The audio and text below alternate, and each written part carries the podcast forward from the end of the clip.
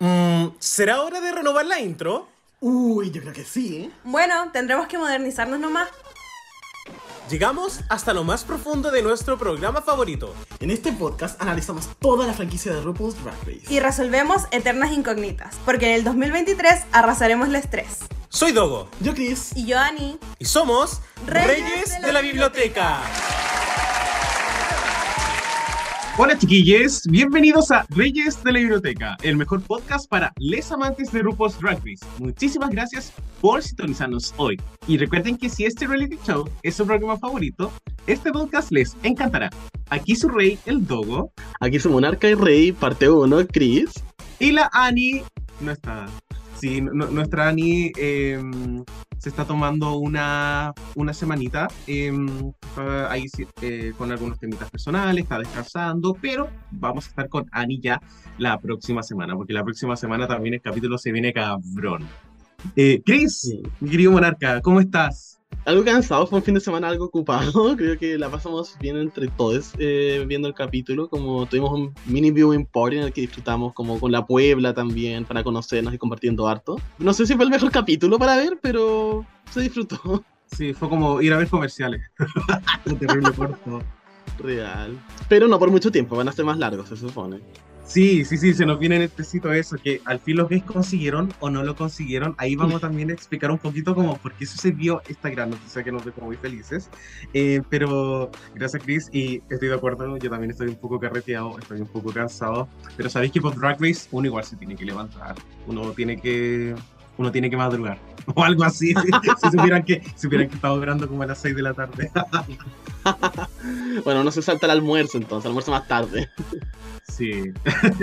Oye, Chris, estamos en nuestro capítulo 217, donde vamos a hacer un recap del séptimo capítulo de RuPaul's Drag Race temporada 15, capítulo llamado The Daytona Win 2. Capítulo que corresponde a un acting que tuvo algunos cambios, por suerte. Y este capítulo, mi querido Chris, mi querido Monarca, no lo podemos hacer solos, porque acá traemos a Realeza de la Puebla. Oye, ¿y quién será? ¿Qué será? Yo creo que a las personas eh, tú las conoces muy bien. ya, de competidora.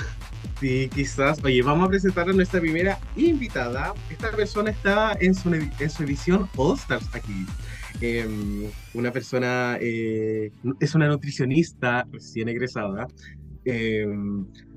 Que ya nos había acompañado en el podcast, nos acompañó, tuvo, tuvo la, la, decencia y me gustaría decir la humildad de acompañarnos en la final de Drag Race Down Under, así que por eso vamos a estar agradecidos de por vida. Y también nos acompañó el año pasado a revisitar el noveno capítulo de la temporada 14. Esta persona, Chris, como tú sabes, también es realeza de la buena Drag Race temporada 3. Así que hago así como la sex symbol de esa temporada. Recibamos con un fuerte aplauso a nuestra querida Sabrosona. Hola. ¿Cómo están? Oye, gracias por esa introducción. Estoy pero emocionadísima, honrada de poder acompañarles, acompañarles a todos. Em, qué honor, qué honor. No podría decir nada más. Muy, muy, muy contenta el día de hoy. Sabrina, tanto tiempo. Queremos saber un poco para que pongamos a la Puebla al día. ¿Cómo te ha tratado, cómo te ha tratado la vida? Uy, ha estado bien acontecido. La verdad es que tuve el año pasado un año bien difícil, como bien comentaste, Dogo, ya soy nutricionista, recién egresada, estoy funcionándome en esta vida adulta. gracias, fue, fue todo un desafío. Por lo mismo estuve un poco ausente de, la, de la comunidad en sí el año pasado, pero ahora eh, venimos con todo, mi versión mejorada, más madura quizá podría ser, no lo sé mi versión All Stars. Me faltan las operaciones nomás, pero, pero se vienen cositas en algún momento, esperemos. Así que bien, ahora trabajando, no cumplí un mes de egresada ya trabajando de una, así que bueno, sigo un poco estresada, cansada, pero al menos making money, bitch, que es lo importante. Work. Así que eso, muy bien. Ya. Qué rico, qué, rico, Sabrina, saber que, que, la, que la vida te ha tratado de cierta forma. Y bueno, los desafíos de la vida nomás, uno no pide, uno no pide nacer, metémoslo en eso. de partida. O sea, nací sin mi consentimiento, así que nada, aquí estamos tratando de hacer lo mejor que se puede nomás y, Eh, siempre, siempre voy a tener un tiempo para ustedes, chiquillos. Ustedes saben que siempre van a estar en mi corazoncito. Eh, aunque no, no siempre estoy atenta a todo, pero por supuesto siempre eh, feliz de participar. Cuando me escribió el Dogo para participar, yo dije, sí, sí, sí, voy. Y aquí estamos. qué estupendo. Muchas gracias, Sabrosona. Y te aseguramos que lo vas a pasar muy bien. Sí, ¿no? Y en esta versión también eh, renovada de- del podcast con este panel, panel nuevo, así que nada, qué mejor. Con Chris ahí también, que con Chris somos eh, íntimas. Ah, tenemos intimísima. ahí nuestras, sí, tenemos ahí nuestra, nuestras historias que les podemos compartir por ahí. Un mojito una vez que me dieron vuelta encima, por ejemplo. Ya, estaba casi vacío, era puro hielo derretido. No, acá voy a No, fue una, una gran anécdota, sí, lo pasamos muy bien. Así que nada, encantada. Se nos adelantó el tecito. Cambiamos el por un derramó. mojito mejor. Se derramó. Estupendo. Muchas gracias, Sabrosona. Pero hoy no nos vas a acompañar solamente tú, porque también tenemos a otro súper invitado. Oye, esta personita, eh, bueno, es obviamente un súper fan de Drag Race. eh, sabe mucho, sabe mucho. La, la gente no, no, no lo sabe. No sé si todos en la puebla saben, pero esta persona sabe muchísimo de Drag Race. Y no solamente eso, sino que también es una baby drag queen que de hecho en este momento está como, está haciendo como el baking. Está está semi maquillada para un podcast, me encanta, la gente lo va a ver. Em, y eh, esta persona es supervisor de bodega, aunque acá nosotros le vamos a decir supervisor de la Pink Fragrance, porque hay que draguear todo lo posible. Oye, así que recibamos con un fuerte, fuerte aplauso a Jules Lipa. Oli, como que de verdad que estoy muy encantado como de participar en el podcast porque literalmente llevo rato casi que pidiéndolo, comentando cada publicación, compartiendo cada podcast. Pero estoy como encantado, espero como que mi conocimiento ayude a muchos también, como opiniones también, que es también de lo que se, se encarga todo esto. Amo, Jules, muchas, muchas gracias y bienvenido. Esta es tu primera aparición en el podcast. Sí, Y- oficial. oficial, al fin la solicitud fue aceptada. Oye, Después de eh, postular cuatro veces. Ah, no solamente el podcast, sino pasa la draga también. ya no le pongáis tanto, si era una historia nomás que subir. ¿no? Oye, eh, ¿cómo estamos? ¿Qué- ¿Cómo te ha tratado este 2023? Hasta los momentos bien. Por lo menos lo he pasado súper bien, aunque hayan pasado como 40 días de enero. Y esperando aún que, no sé, llegue otra franquicia que no sea la americana. No soy tan fan de la americana después de empezar a ver las internacionales, así que créeme que estoy esperando Drag Race Bélgica a morir. ¡Amo! Totalmente. Estaremos viendo a Rita Vaga. Aunque choices. Siempre choices. Oye, Jules, cuéntale un poquito a la Puebla, porque, bueno, sabemos que eres un super fan, pero eh, quiero saber, ¿cuál es tu temporada favorita de la, de la franquicia entera y cuál es tu concursante favorito? Eh, creo que abarcar como todo eso para mí es muy difícil porque créanme que he visto casi todas, o sea, las que no he visto es porque algo pasó. Pero desde mi perspectiva, la, la que más me ha gustado, porque le tengo un cariño muy grande, que fue como la ganadora que me dio todo, es la temporada 5 con Jinx Von Zoom. Pero mi draga favorita es Eureka, que estamos hablando de la americana. Y de las, de, no sé, las internacionales, le tengo un cariño muy, muy, muy, muy grande a Lolita Banana, aunque es como reciente. Pero amo. Literalmente, temporada favorita americana, 5, y temporada internacional, España 2. Periodo. Realmente.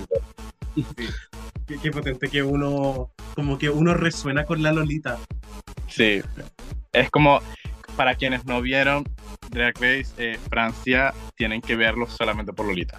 Lolita lo es todo, todo, todo.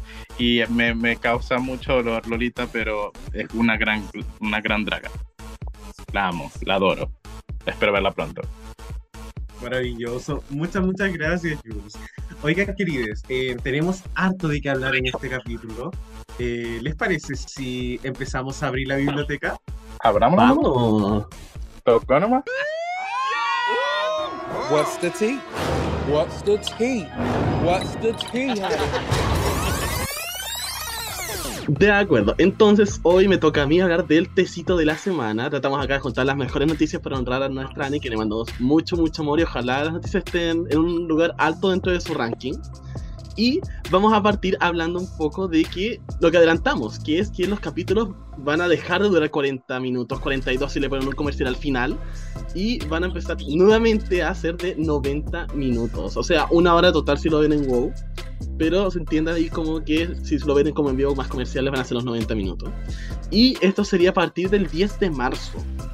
Lo que significaría que no empezaríamos a ver estos cambios ya sino hasta el episodio 11. Que suena harto, pero sería cuatro capítulos más, considerando que este fue el capítulo 7. Y que todavía quedan 11 queens, entonces mucha pena por las queens que se lo van a perder, digamos como este nuevo tiempo, pero al menos vamos a tener cambios. Los gays ganamos de nuevo. Luego tenemos que Mohart estuvo hosteando la red carpet de los Grammys, que no sé si para algunas personas habrá sido un- una buena ceremonia en sí, pero nuevamente el drag está demostrando de que son dioses del fashion. Y tenemos a una drag hablando sobre los looks, hablando de la gente más famosa también. Así que nuevamente aceptamos mucho esta visibilidad. Luego tenemos eh, un drama que ocurrió durante esta semana entre Raya O'Hara y James Ross, que fue quien ganó la temporada 2 de Drag Race. Y se debió a que una cuenta en Instagram, que si no me equivoco es Dragbook, que la pueden decir tiene unos edits muy buenos, eh, subió una foto con todas las queens negras que habían ganado. Si no me equivoco, eran todas como contando internacionales, All-Stars. Y en estas incluye obviamente a quien era en ese momento Taira Sánchez dentro de esta imagen. Y por lo que tengo entendido, hubo claramente la gente que no tolera todavía y gente tonta que todavía sigue comentando cosas negativas y probablemente surgió uno que otro comentario sí hablando negativamente de esta ganadora. A lo que eh, James contestó, o más que nada puso en su Twitter, que básicamente no quiere que la asocien con nada de Drag Race, como que realmente está harta, como que ni siquiera no hablen de su nombre drag, no hablen de su participación en Drag Race, fuera. Y Raya O'Hara en esto trató de comentar de que, oye, sí, sabes que entiendo mucho, recordemos que Raya fácil una de las queens que fue más odiada durante los últimos años. Lo entiendo mucho, créeme que de verdad es muy doloroso y todo. Pero quizás podemos aprovecharlo más como en vez de ver esto, enfocarnos en lo positivo que es que estén celebrando las queens negras, como acá están dándote un lugar como te lo mereces, con un montón de otras ganadoras que comparten quizás un, un, un aprecio por la cultura y todo. Y trató de darle este mensaje de apoyo. ¿Y qué pasó? James la bloqueó de Twitter. Entonces acá Raya fue como, lol, como traté de mandarle apoyo y terminó siendo bloqueada, pero será, pues así es la vida. Así que tuvimos acá que Raya ha sido bloqueada por otra ganadora. Luego tuvimos durante esta semana que a Blue Hydrangea nos compartió que le llegó al fin su corona de Yuki vs. The World. Recordemos de que tenía, creo que eran dos premios, nomás como la canción que tenía saliendo con que le llegó antes de que ganara. Y la corona que le llegó ya más de un año después de su coronación también. Y ahí nos compartió que la razón por la que se demoró tanto es de que es, esa corona que le mandaron es la misma que ocuparon para coronar, coronar a Danny Beard en Yuki 4 para las grabaciones. Se la vieron de vuelta. O más que nada nunca se la mandaron, dijeron como, oye, queremos como ocuparla de nuevo. Y obviamente no le tocó más que soportar, así que esa corona está ya también usada por dos. O por tres, si consideramos que hay una final en la que se supone también ganó la Cheddar Gorgeous. Y finalmente, para cerrar la sección de los tecitos, tenemos que, eh, en un, si no me equivoco, fue en Roscos también, que Isis había hablado para cuando fue eliminada, de que eh, no se nos, no levantaran como Hita Pro, que en particular nada, porque en verdad ella no tiene ningún poder en, como en la competencia, como que dan a entender que es como más arriba en producción, quienes hacían las eliminaciones, placements, cosas así, y la Brooke es como el rostro, entonces como, déjenla tranquila, ¿cachai? Como no, ella no tiene nada que ver. Y resulta que eh, durante esta semana Brooke asistió a para acompañar a Lawrence Cheney y Mistress en lo que es como la viewing party que se realiza. Y ella se refirió a esto y dijo de que apenas vio esta noticia como que habló con Isis porque le dijo como, ¿qué onda? Como yo sí tengo poder, ¿cachai? Como, ¿de dónde sacaste esto? Y la Isis le dijo como, no, es que en verdad era para salvarte, como ahorrarte como estos problemas y todo. Y le dijo como, ya, o sea, buenas intenciones y todo, pero me dejaste ultra mega desacreditada como jurado también. Y bueno, ahí también Isis habló un poco de que ella tiene el mismo poder que cualquier miembro del jurado de sus temporadas canadienses. Está hablando al menos desde su visión. No sé si le creemos o no, pero ustedes ahí van a decir qué opinan de esto.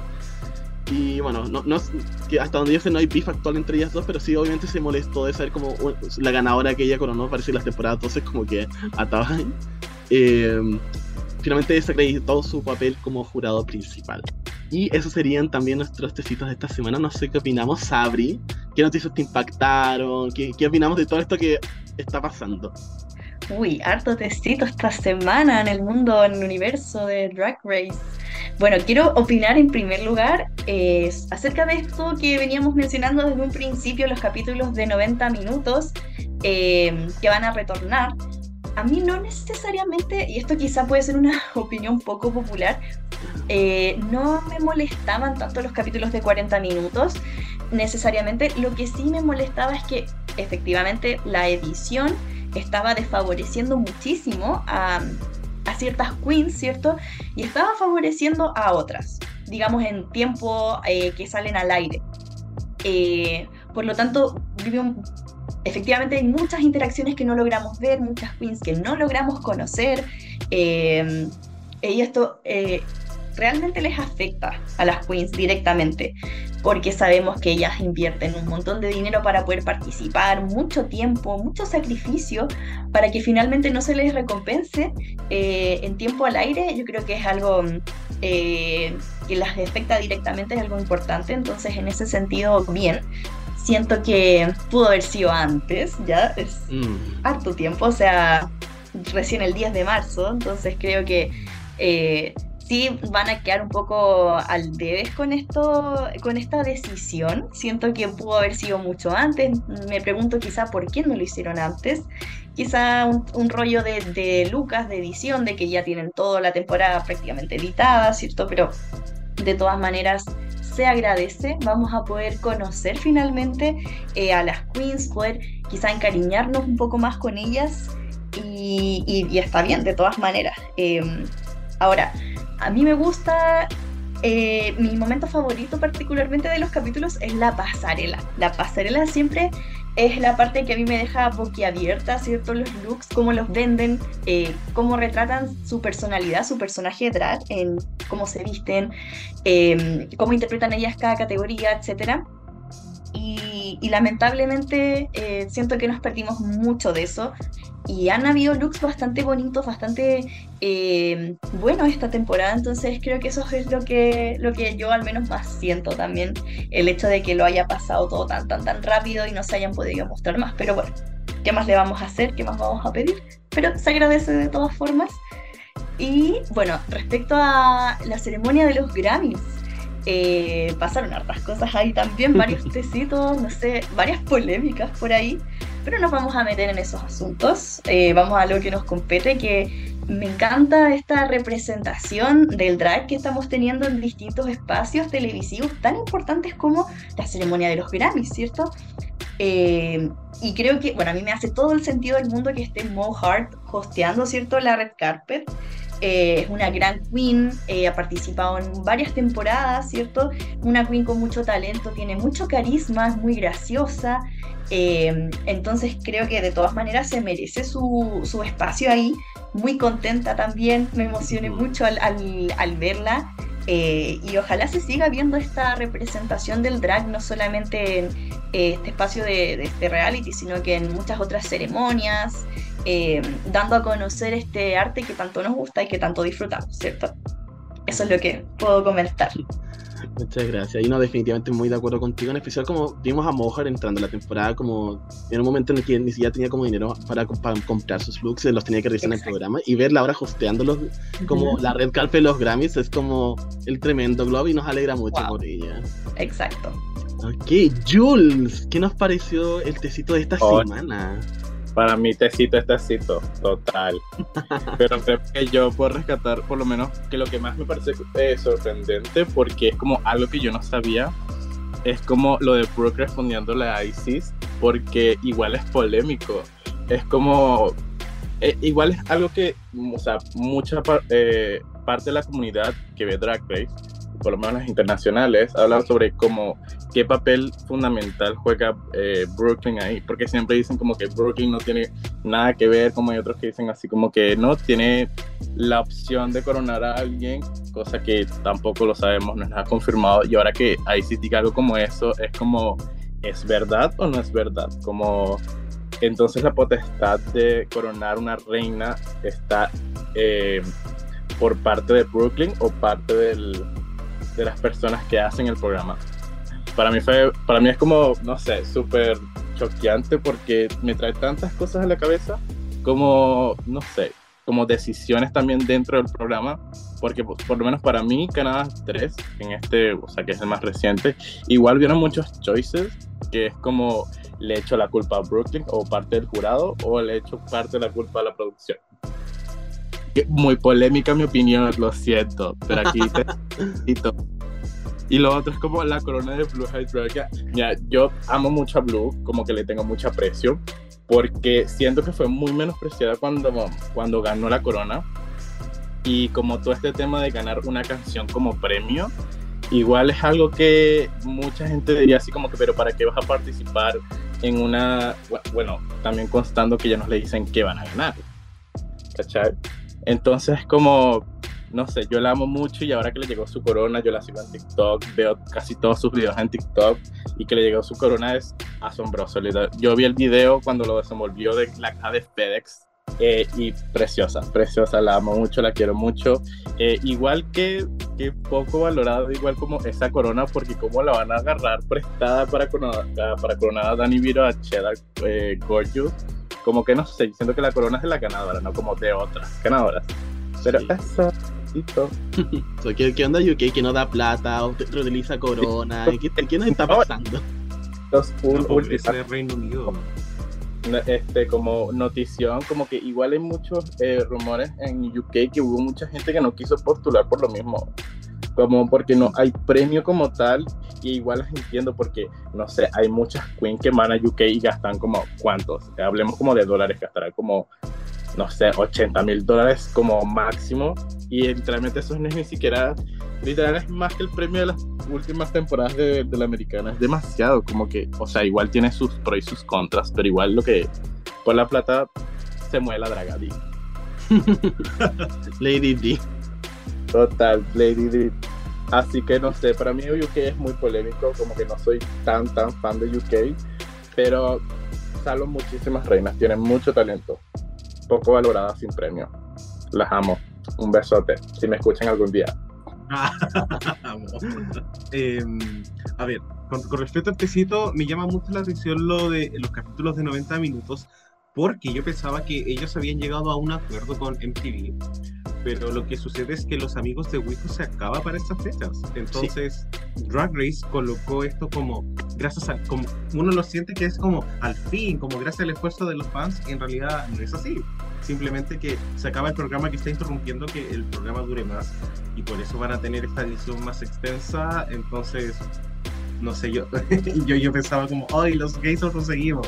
Y no fue así lo que no hicieron nada. No, nada de lo que hicimos, esa petición que alguien hizo como en change.org o algo por el estilo, tampoco, no, no sirvió, simplemente eh, me da mucha pena porque, ya, claro, entendemos que hay un como un, un programa de por medio, un programa que a todo esto nadie ve. y siento que eh, en cuanto a la edición, no sé, mucha gente piensa que quizás se, demoran tanto en editar los capítulos, pero recordemos que cuando pasó la funa de la temporada 12 lo editaron en dos días. Entonces, mm, siento que no es, no es imposible, pero em, peor es nada. Dejémoslo en eso. Em, obviamente me da mucha pena por las queens que se van a ir antes de este episodio que va a ser el 11, porque eh, cuando le subes 20 minutos de, de, programación al episodio, puedes ver mucho más de ellas. Esperemos que quizás eh, Wall Present saque como la versión extendida y suba esos capítulos a la plataforma. Creo que eso sería como una buena forma de compensar. Y con respecto a lo de Brooke, respondiéndole a Isis, em, yo lo, cuestiono. Ay, qué fuerte. Voy a cuestionar a una persona que va a ver la próxima semana. Pero, pero, le voy a decir, cuando la veré, mira que le voy a decir así como mentirosa. A ti te mandan a decir las cosas. Porque obvio que si ya se las fuerzas van a decir eso. Y igual en Canadá han habido decisiones cuestionables y no sé, yo no creo que todo esto sea como. No creo que Brooke, eh, Tracy y Brad elijan todo. No siento que sea así. Ni siquiera siento que la franquicia americana sea así. No, porque. Bullshit. bullshit, Vivian. Bullshit. Eh, eso, Chris. Oigan, queridos, eh, ya que fue mucho tecito la tetera, estuvo súper pelada la semana pasada, esta semana vino llenita. Pero, ¿les parece si empezamos ya a hablar de lo que fue este episodio? Total. Adelante. Súper. Tengamos a Excelente. Porque tuvimos en este episodio un acting challenge llamado The Daytona Wins. Y en general, el capítulo pasado dejó a la Puebla con sentimientos mixtos. Eh, me gustaría saber muy en general. ¿Qué nos pareció el capítulo? ¿Nos gustó o no nos gustó? Sin entrar mucho en detalles porque vamos a hablar de eso más adelante. Empezando con nuestra sabrosona. Sabrina, este capítulo, ¿te gustó? ¿Estuvo ok? ¿O fue cualquier cosita? La verdad es que a mí me gustó. Eh, voy a profundizar más adelante en el por qué. eh, pero en el sentido de que me entretuvo. Tuvimos varios momentos que eh, dieron cierto, ciertos matices en, eh, en el capítulo en sí. Creo que a mí de por sí me gustan los acting, acting challenge. No sé si es algo que generalmente en el fandom ocurre, pero a mí me gusta mucho porque siento que eh, cuando vemos los bloopers, eh, vemos cuando la cagan, eh, a mí me, me gusta y ver el resultado final, por supuesto, también. eh, siento que uno puede conocer mucho más a las queens y sus personalidades y pueden, es un espacio donde se pueden lucir, las podemos conocer. Pero en general, sí, sí, yo diría que sí me gustó. Estupendo, sabrosona. Muchas, muchas gracias. Jules, quiero saber, ¿cuál es tu opinión con respecto a este capítulo? ¿Te gustó o simplemente no te gustó? Así con un lipstick. Choices. No, mira, estoy muy, muy de acuerdo con, con Sabrosona porque eh, es como el mismo punto que tengo yo, pero ¿qué pasa? Que yo estoy como más con el punto de que no me gustó porque lo que hizo fue entretenerme, no fue como interesante para mí, fue más como un capítulo de relleno y pasa como por esto de el edit que tiene ahora, como que no me deja conocer del todo bien a las reinas, como empatizar totalmente con ellas. Entonces, por lo menos en el Acting Challenge, a pesar de que no fue de mi gusto en realidad, como que siento que si compara el Daytona Wins de la Season 14 con el Daytona Wins de la Season 15, la 14 le gana por mucho. Sí. Y quizás entiendo como mucho el punto de quizás hacer algo mejor, pero siento que lo- muchas cosas le jugaron en contra, en realidad. Así que para mí, como dije, choices, como no me gustó en realidad. Muchas, muchas gracias, Jules. Mi querido monarca Chris, eh, ¿qué te produjo este episodio? Mm, es raro porque, a ver, escucha, uno, al menos yo llego a los acting challenges con, una, con un estándar diferente, porque entiendo que son varias partes, como asignar roles, ensayar, después ver el producto final, y que es algo que consume tiempo también, y quizás de por sí los acting challenge lo hablamos también durante el, cap- el capítulo que hicimos al comienzo de esta temporada, no permiten conocer mucho las queens tampoco. Eh, pero sí me pareció piola, en el sentido de que, como dijeron, me puede entretener un poco, lo disfruté mucho más que cuando grababan los comerciales. Siento que ese capítulo como que casi que no lo disfruté para nada. Si lo comparo con este es como, ¿sabes qué? Como que al momento de rever el capítulo no me dolió tanto, como que se me hace pasable, digerible. No creo que la gente vaya a hablar del capítulo en sí, más adelante o en un par de meses más, pero tampoco va a ser algo como que la gente no va a querer recordar. Sí, creo que estoy de acuerdo en que no sé si de Daytona Win fue un desafío memorable. Yo recuerdo como cosas que me dieron risa, pero hasta juego creo que igual me entretuvo más que el Daytona con los peos. como que siento que para mí eso no, no- no fue simplemente mi humor. Bueno, eh, este episodio, querides, empieza un poco con Malaysia, Baby Doll Fox, un poco también eh, dando a conocer qué fue lo que sucedió en el Amtrak. Bueno, primero porque Mistress la encara de cierta forma. Y eh, se genera una... Me gustaría dejarlo en pequeña discusión porque tampoco pasó como a mayores. Hecho, la encontré como bastante icónica, debo decir. Lo disfruté bastante. Eh, y conflicto que se resuelve más adelante en el capítulo, que es algo que a mí siempre me deja muy tranquilo porque que lata ver como un conflicto que dure como tres episodios, siento que nunca tiene mucho sentido. Pero em, me gustaría preguntarles, ¿del lado de quién estamos? ¿Estamos del lado de Mistress o de Malaysia en esto? Sabrosona. Uy, no lo sé. Es que pasa que a mí la Mistress no me cae muy bien como de por sí. En realidad ninguna de las dos me cae muy bien. como desde el primer momento en que las vi, ninguna me simpatizó mucho, tengo que admitirlo. Como que las dos la encuentro demasiado como ácidas en sus comentarios, sus caras como una... eh, no sé, no, no, la verdad es que de ninguna. De ninguna. Agradezco el drama, creo que fue uno de los momentos eh, claves del capítulo, este conflicto que al final le da como ese sazón a la temporada en sí, pero realmente no estoy del lado de ninguna, ninguna de las dos es como mi, mi favorita, no soy santa de la devoción de ninguna, así que... mm, ahí nomás. No, no, no. quiero, no quiero tirarme por el lado de ninguna, no me voy a mojar el poto en esta ocasión. Amo mucho, Sabri. Muchas gracias por tu honestidad. Ante todo. Honestidad ante todo. Ante todo. Jules, ¿somos Team Mistress o Team Malaysia? Bueno, aquí yo suelto test. Yo sinceramente amo mucho a Mistress, siento que me gusta mucho, pero en este momento voy a estar del lado de, de Malaysia porque eh, siento que no fue como la manera en que sucedió todo, o sea, como que la manera que lo tomó Mistress fue como muy, oye, ¿sabes qué? Estamos en la escuela, como que este típico de conflictos, como que cuando te peleas con tu amigo porque, no sé, te robaste al niño que le gustaba.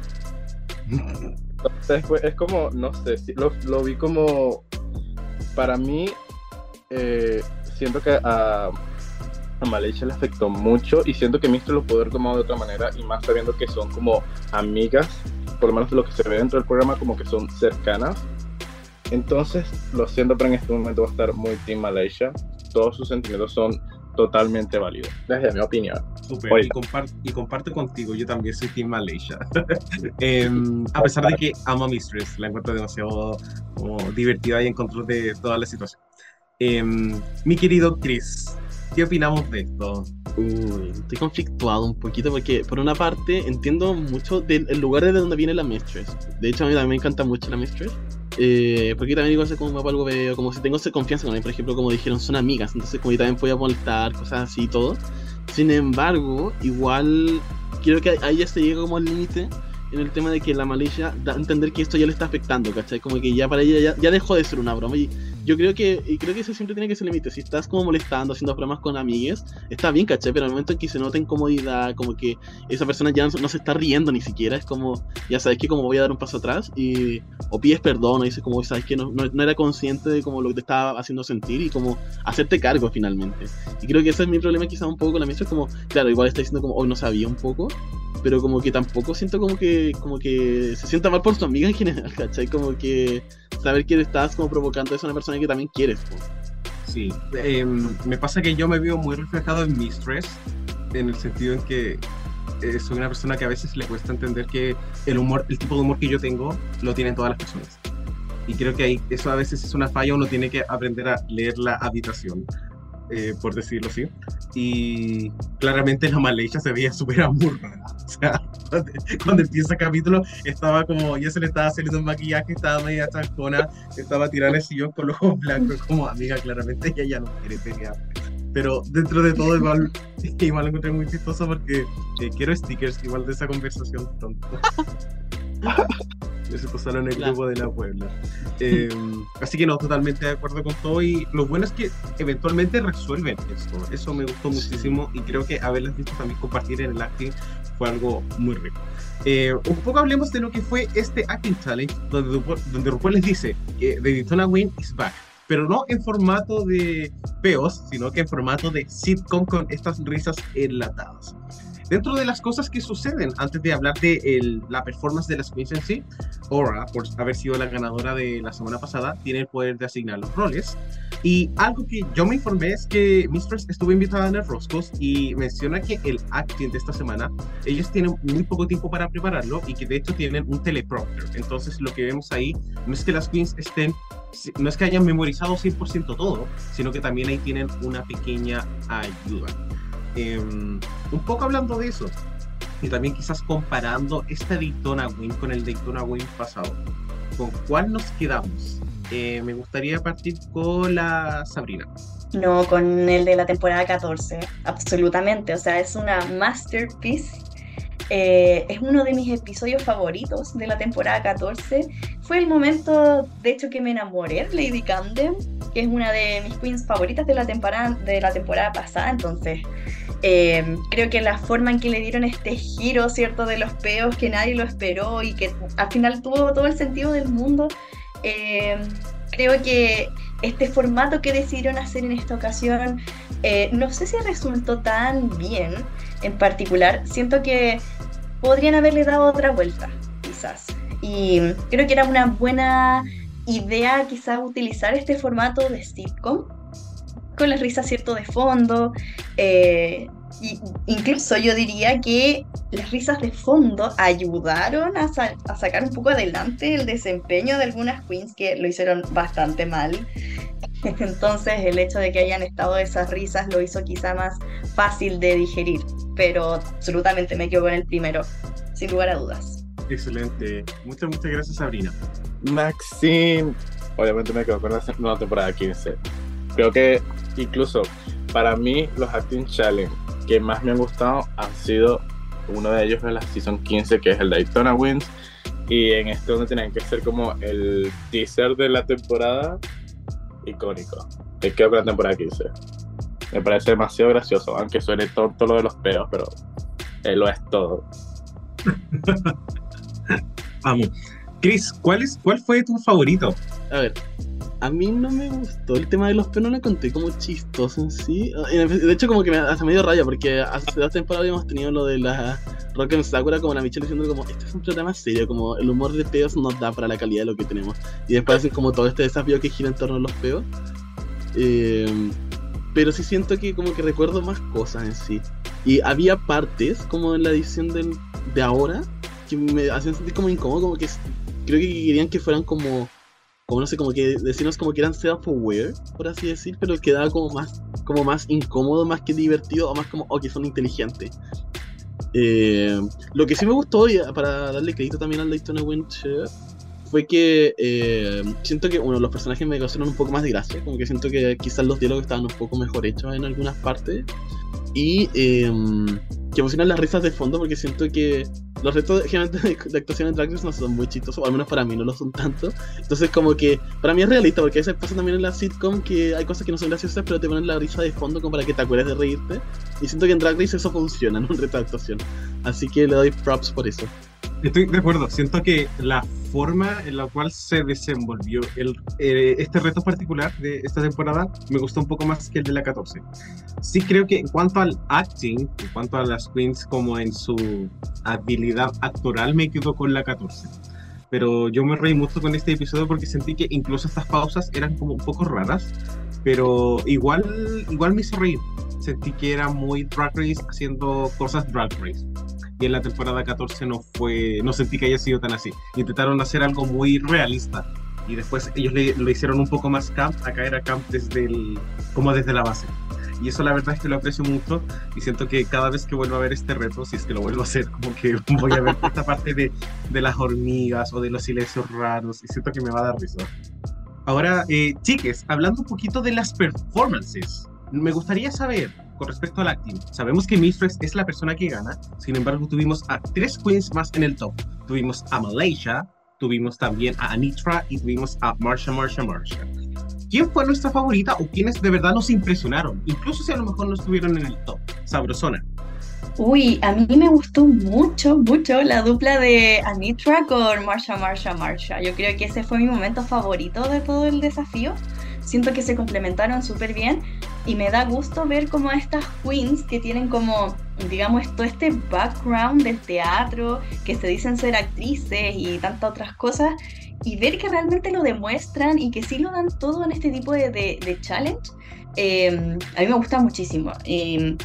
Creo que eh, fue el momento en el que más me reí, más que incluso la ganadora del desafío, más que la dupla de Mistress con Malaysia quizá, me gustó la dupla de Anitra con Marsha, que si bien fue una interacción bien breve, bien cortita, em, creo que se dio súper orgánico, creo que se complementan súper bien y, y, me dio como mm, vibras de... O, me quedé como, como que sí estaba viendo una sitcom, como viendo a esta otra dupla de Malaysia con, em, con la Mistress, siento que estaba viendo un acting challenge Em, de Drag Race como los conocemos, como Over the Top. Em, con ella sí me pasó que me reí más y sí lo asocié un poco más a una sitcom. Y otra cosa también, aprovechando eh, de mencionar lo que dijeron de eh, estos silencios incómodos, es que yo no los, yo de partida no los entendí. Ya con esa premisa eh, empecé viendo esto con mucho hype, como eh, esperando ver este, digamos, el resultado de, de este challenge. Eh, muy emocionada, pero después como que con estos, estos silencios yo no sé si aportaron demasiado al, al desarrollo de la- del desafío. Siento que al contrario, siento que fui como perdiendo un poquito el interés porque no me estaba riendo, no lo estaba entendiendo incluso. No sé si será alguna referencia alguna sitcom, porque esta, esta sitcom, digamos, no es como las sitcom contemporáneas que nosotros conocemos. Siento que le hace guiño como a sitcoms más antiguas, como el formato en el que lo hicieron. Eh, pero realmente no sé, y si alguien me lo puede explicar, sabrá por qué lo hicieron así. Eh, yo no lo entendí. Entonces ya partiendo por eso, bajaron un poco mis, mis expectativas también.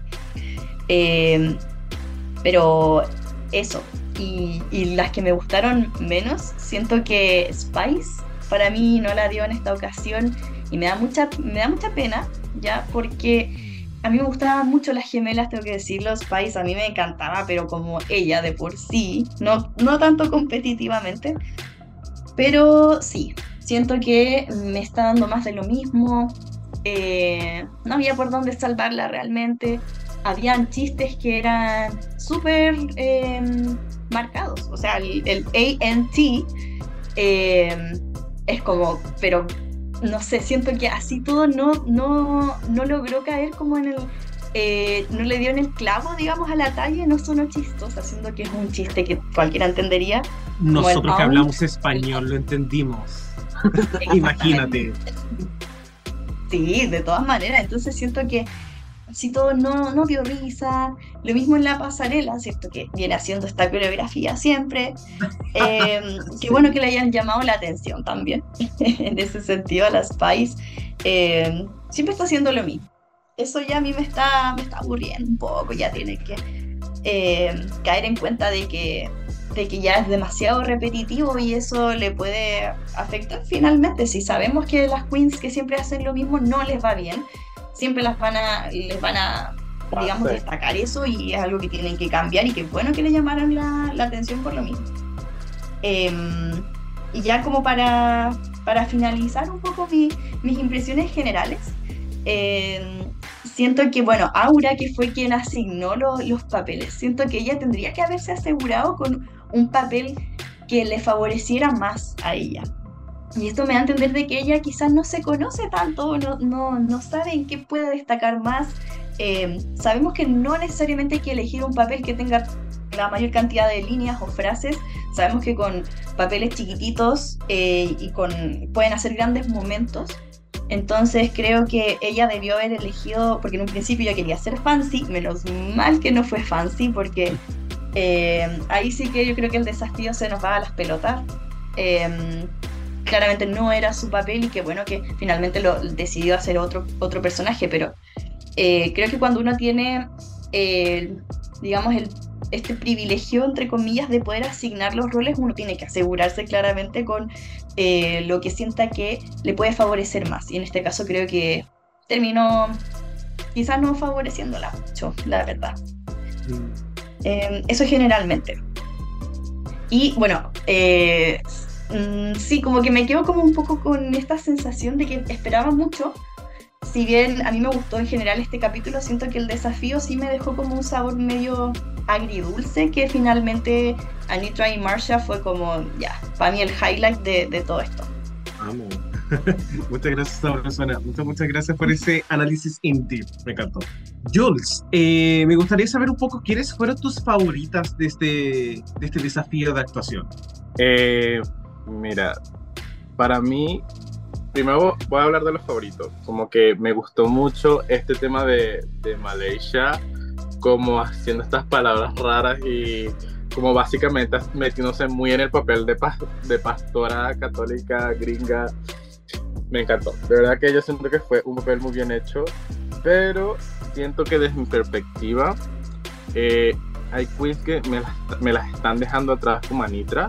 Como que siento que tiene un muy buen humor, como que sabe hacer humor, pero nunca ha sido mostrado bien en pantalla, que es como uno de los problemas de que sean tan cortos los episodios. Pero me sorprendió mucho también en este, en este episodio, porque para mí ella tiene un humor muy bueno y es poco valorado.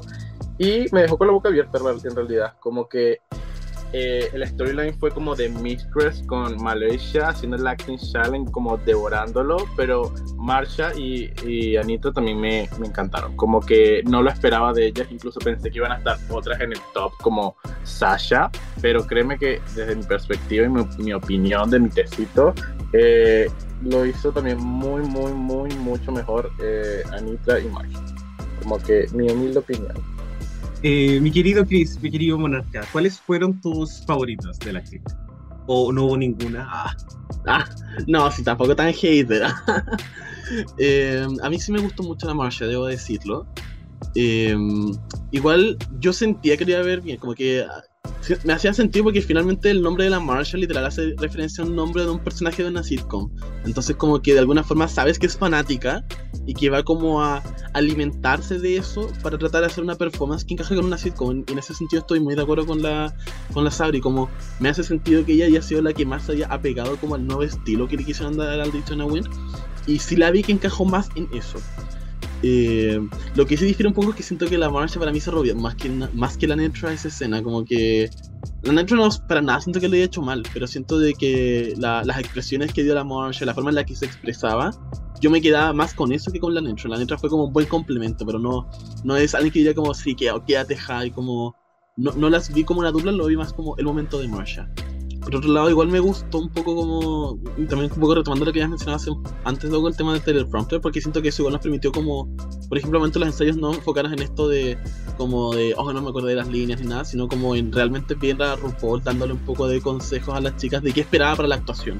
Y siento que eso definitivamente va a mejorar sí o sí como su desempeño y vas a tener un poco más de fundamento para justificar como los placements que quieras dar más adelante. Eh, y en ese sentido, igual, por ejemplo, me da risa porque lo mismo, recuerdo el, la última que grababan estos comerciales y la, y la Michelle quedó como una pesada que la retaba cada rato por no saber sus líneas, qué decir. Y como que RuPaul es como, no, ¿sabes qué? Podrías hacer esto y esto otro mejor. Entonces, como igual, eso nos dio un poco más como de tranquilidad, mal por la Michelle, pero bueno. Eh, y lo que sí debo decir eh, para también complementar lo que decía la Sari, que es como lo curioso que ganó la Mistress, quizás comparado con la marcha, y quizás como se robó su escena porque tenía menos diálogos y como devoró igual, es que, por ejemplo, eh, también lo contó la Mistress, como ellas en el escenario no vieron la escena final, sino que ella lo vio por primera vez como en un, vio un party en el que ella estaba presente, porque nunca se los mostraron. Entonces yo igual asumo que quizás el win se debió más como cómo fue el ensayo, como ver como la Mistress improvisando con la Malaysia y todo. Y esa fue la razón por la que como sabes que ella realmente la dio. Y quizás eso fue lo que pudo evaluar el jurado, porque como no había producto final, tuvieron que quedarse con lo que vieron al momento de desarrollar la escena también. Mm, claro. Y bueno, también Chris, complementando un poco con nosotros que nos informamos de Rostu siempre, Mistress menciona que todas tienen el teleprompter y que todas fallan su primera vez, con excepción de ella. Y RuPaul le dice a la Mistress, como, ella es una estrella, mírenla. Y claro, y como eso no lo muestran, uno igual se queda con la idea de que quizás Malaysia había sido la mejor. Ahora, obviamente, independiente del resultado, a mí me encantó Malaysia, me dio mucha risa. Creo que fue mi favorita. Eh, pero siento que la Mistress igual tiene este papel de persona que llega como a interrumpir una escena y siento que igual tiene que ser un tiene que venir con fuerza porque si no se pierde porque está, está un poco rompiendo la escena. En, ese sentido siento que Mistress lo hizo excelente y la verdad es que yo estoy como muy bien si el bueno hubiese ido para Malaysia y Mistress y debo decir que Anitra y Marsha me impresionaron bastante en algún momento pensé que Lucy iba a ser la que se iba a robar toda la escena pero como que su personaje después dejó de salir pero siento que eh, Anitra y Marsha con poco hicieron mucho. Y no era que tuvieran tanto diálogo, pero siento que sus expresiones faciales dieron en el clavo y aquí estoy de acuerdo con la esa persona. Siento que era como ver una sitcom de los 90 siento que está más inspirada en los 80, sí, como por la ropa.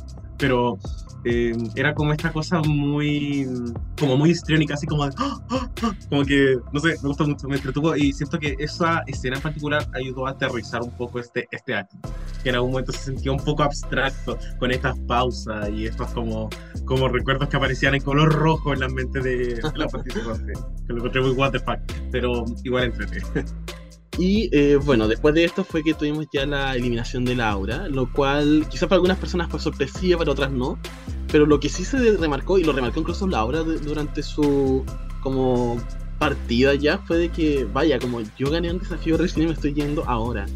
Y eso igual es interesante porque igual sabemos que, por ejemplo, los wins van como para las apuestas que, que tiene la producción porque es como, sabes, queremos impulsar a wins, quiere, eh, queremos que esta persona como que llegue a la final como con, con harta fuerza, digamos, para que sea como apoyada también. Entonces, eh, es raro pensar como, vaya, Aura gana y quizás que nos quedamos con esta expectativa de que ella surgiera ya, porque había estado igual medio como olvidada tanto por la edición como por eh, su desempeño en desafío. Y no fue el caso. Y bueno, esto tampoco es la primera vez que ocurre. Por ejemplo, desde la temporada 1 teníamos el caso de Jaina que literal ella gana. Después dicen, ¿saben qué? Se la inmunidad justo el capítulo que ganas tú y se va al capítulo siguiente. Lo mismo pasa con Jessica Way en la temporada 2. Después en la temporada 3 se repite con Henny, con Henny. En temporadas más adelante, Katia gana el desafío de baile y después se va a eliminar al capítulo siguiente. Y Katia ya era una persona que llevaba sus subs acumulados, e-, era una fan favorite e incluso temporadas más adelante con Cracker que gana su primer desafío que fue el makeover y el capítulo siguiente que es como el capítulo el último capítulo con eliminación se nos fue eliminada también. Incluso temporadas internacionales con Draft Sittlas que era un nombre importante que gana su primer desafío en un ball al capítulo siguiente también lo terminamos perdiendo. Entonces eso nos hace la pregunta como qué tanto poder tiene realmente un win en una temporada creemos que ha habido ocasiones en las que la producción ha querido salvar alguna queen por tener algún win creemos de que a lo mejor no es tema para la producción qué nos pasa con este con este tema en general? A mí me pasa que yo de la semana pasada que estoy muy enojada. enojada con el programa, con las decisiones. No, no, es que de verdad yo hasta la fecha no entiendo cómo Aura ganó el capítulo pasado. De verdad que, en mi opinión, y yo sé que también la de muchas otras personas opinan lo mismo que yo, que el win era para Sacha Colby, pero bueno, eh, cuando pasan este tipo de situaciones, a mí me pasa que, mm, bueno, por un lado siento que es desperdiciar un win, lo cual es, es una lástima, porque finalmente, eh, como, como bien mencionabas, el win te sirve para avanzar más en la competencia, puedes figurar como una finalista para el, para el programa te posiciona en un buen lugar en el ranking, em, tu nombre empieza a resonar un poco más entre la comunidad y como competidora. Em, entonces siento que darle el win a una participante, después eliminarla en ese sentido, siento que es un poco un desperdicio. Y a mí en, lo, en particular me molesta un poco, porque para mí Aura era una, una participante que yo en lo particular, viéndola ya los primeros capítulos, no le tenía mucha fe. Yo pensaba que se iba a ir más pronto que nunca y terminó ganando el capítulo. Entonces, eh, en parte no me sorprende. No me sorprende que la hayan eliminado, más me sorprende que haya ganado el capítulo anterior. Em, entonces, eso es lo que a mí, a mí me pasa. Que siento que un win sirve para posicionarte, para avanzar em, en la competencia, eh, para el track record, por supuesto. Pero sí, sí, realmente es un, es un desperdicio y es una, para mí una lástima, como que Aura tampoco me gustaba mucho como eh, el personaje que mostró también eh, en Drag Race. Es preciosa, tiene... Eh, yo le veía potencial, pero me fue demostrando que quizá le falta un poco más de, crecimiento, como dije antes, de conocerse a sí misma, quizá un poco más de, de personalidad Em, de vulnerabilidad, qué sé yo. Pero me faltaba ese factor como de enamorarme de ella. Entonces, para mí cuando una queen generalmente gana un capítulo, yo digo, no, sí, eh, se siente correcto que haya ganado. Eh, ahí me voy como encariñando un poco más con las queens, pero en este caso con Aura no, no me pasó. Entonces creo que un win sí tiene mucho poder, en este caso desperdiciado, lamentablemente. Muy fuerte. Y potente que use la palabra despreciado porque yo no lo estoy criticando, lo digo porque eh, con la Ani, que justo no está hoy día acá, pero la reunión de pauta que tuvimos la semana pasada, antes de empezar el capítulo, y ella también me lo planteó, me dijo, ¿sabes qué? Si para mí el win de la ahora está igual como medio despreciado porque siento que soy pronto también. Y yo también se lo dije, se lo respondí, le dije como, ojo, sin spoiler, yo no había, yo no he leído spoilers tampoco, pero también le respondí como, sabes que no me extrañaría que la hora le echan el próximo capítulo, como que gane este y el próximo capítulo se vaya. Y terminó pasando de verdad también, entonces, igual, algo pasaba justamente con lo que dices tú, como la aura, como algo no transmitía durante los capítulos que participaba, que no da a entender como que fuera a avanzar mucho más tampoco. Independiente del poder que te diera el, el win también, que tú dijiste es muy importante y al final igual afecta cuando llegas ya al, al top 3, top 4, top 5, el que haya decidido la producción para esta temporada. Em, Jules, ¿qué opinamos de la pregunta del día? ¿Los Wins tienen un poder particular en la competencia, en la temporada en la que participas? O sea, mira, yo siempre he dicho desde que empecé a ver eh, Drag Race, desde la primera temporada que fue la 4, ya después obviamente vi las otras, eh, pero siempre como desde antes se planteó como que un win como que te aseguraba eh, un puesto dentro de la competencia, pero yo creo que ya después ver tantas temporadas como no solamente la gringa, sino también las internacionales, como que te, da, te das cuenta como que un win no te asegura como la final, que es como lo que todos los participantes buscan, pero sí te asegura el cariño al público. Aunque obviamente hay casos excepcionales que, bueno, choices que obviamente, básicamente en mi opinión, regalan wins. Pero sirve más que todo para eso, como para darle un eh, reconocimiento a una queen, que la gente más lo conozca. Desde mi perspectiva, yo también siento que lo de, lo de Aura fue más que todo desperdiciado, porque, o sea, no me voy a meter en que si lo mereció o no lo mereció, como que para mí ya, como siempre digo, está en el programa suficiente, ganes o no ganes a nada, pero sí siento que para temas de storyline, como que igual fue algo también desperdiciado, porque si me recapitulo como todo el storyline de Aura, como que no encuentro nada, como que Aura se fue el, el, capítulo pasado y como que no encuentro como nada relevante en su storyline, entonces para mí fue como literal un win desperdiciado que se lo pudieron dar a una queen que, no sé, puede aumentar más como su historia dentro del programa. No sé, como en este caso, por ejemplo, esta semana el de Mistress, como que ya lleva varias semanas en el top como que contándonos de, no sé, su relación con las chicas en el programa e incluso fuera del programa desde los primeros capítulos. Entonces ya este win es como básicamente validarla y para ver qué más puede ofrecer en el futuro. Yo siento que más que todo lo que hicieron con Aura fue quizás darle como un empujón, como de tratar de sacarle algo que siento que es como que lo que también pasaba con Robin, como que querían dejarla como más tiempo para saber qué, qué más podían sacarle y como que se dieron cuenta que no podían sacarle como más nada. Porque al final esto es un reality, como que si no les ofreces casi nada, cagaste, como que igual tienes la posibilidad de que muy pronto te vayas. Y es algo que las, las Queen literalmente dicen todo el tiempo cada vez que están en el programa. Claro, igual interesante lo que hablas, por ejemplo, de las storylines de Aura dentro de la temporada. Eh, porque bueno, ella estuvo invitada en Roscos también la, para el, cuando ganó, ¿no? Ahora que se fue eliminada. Y hablaba de lo molesta que estaba con el hecho de que ella se daba cuenta que no parecía nada en la temporada, como que no era algo que para ella era como invisible. Y decía de que ella había tenido varios momentos como emocionantes, como en el Getting Ready for the Runway, como todo eso. De hecho, incluso eh, su línea de partida, que es cuando que dice como mi papá los va a estar como penando básicamente. Eh, yo no sé si eso se alcanza a ver durante la temporada, pero ella habla como de que su padre se suicidó como un año, el año de la pandemia, si no me equivoco. Y de mm. hecho, durante el capítulo del, del Variety Show, ella tiene una conversación con Sacha Coley porque su papá también se había suicidado.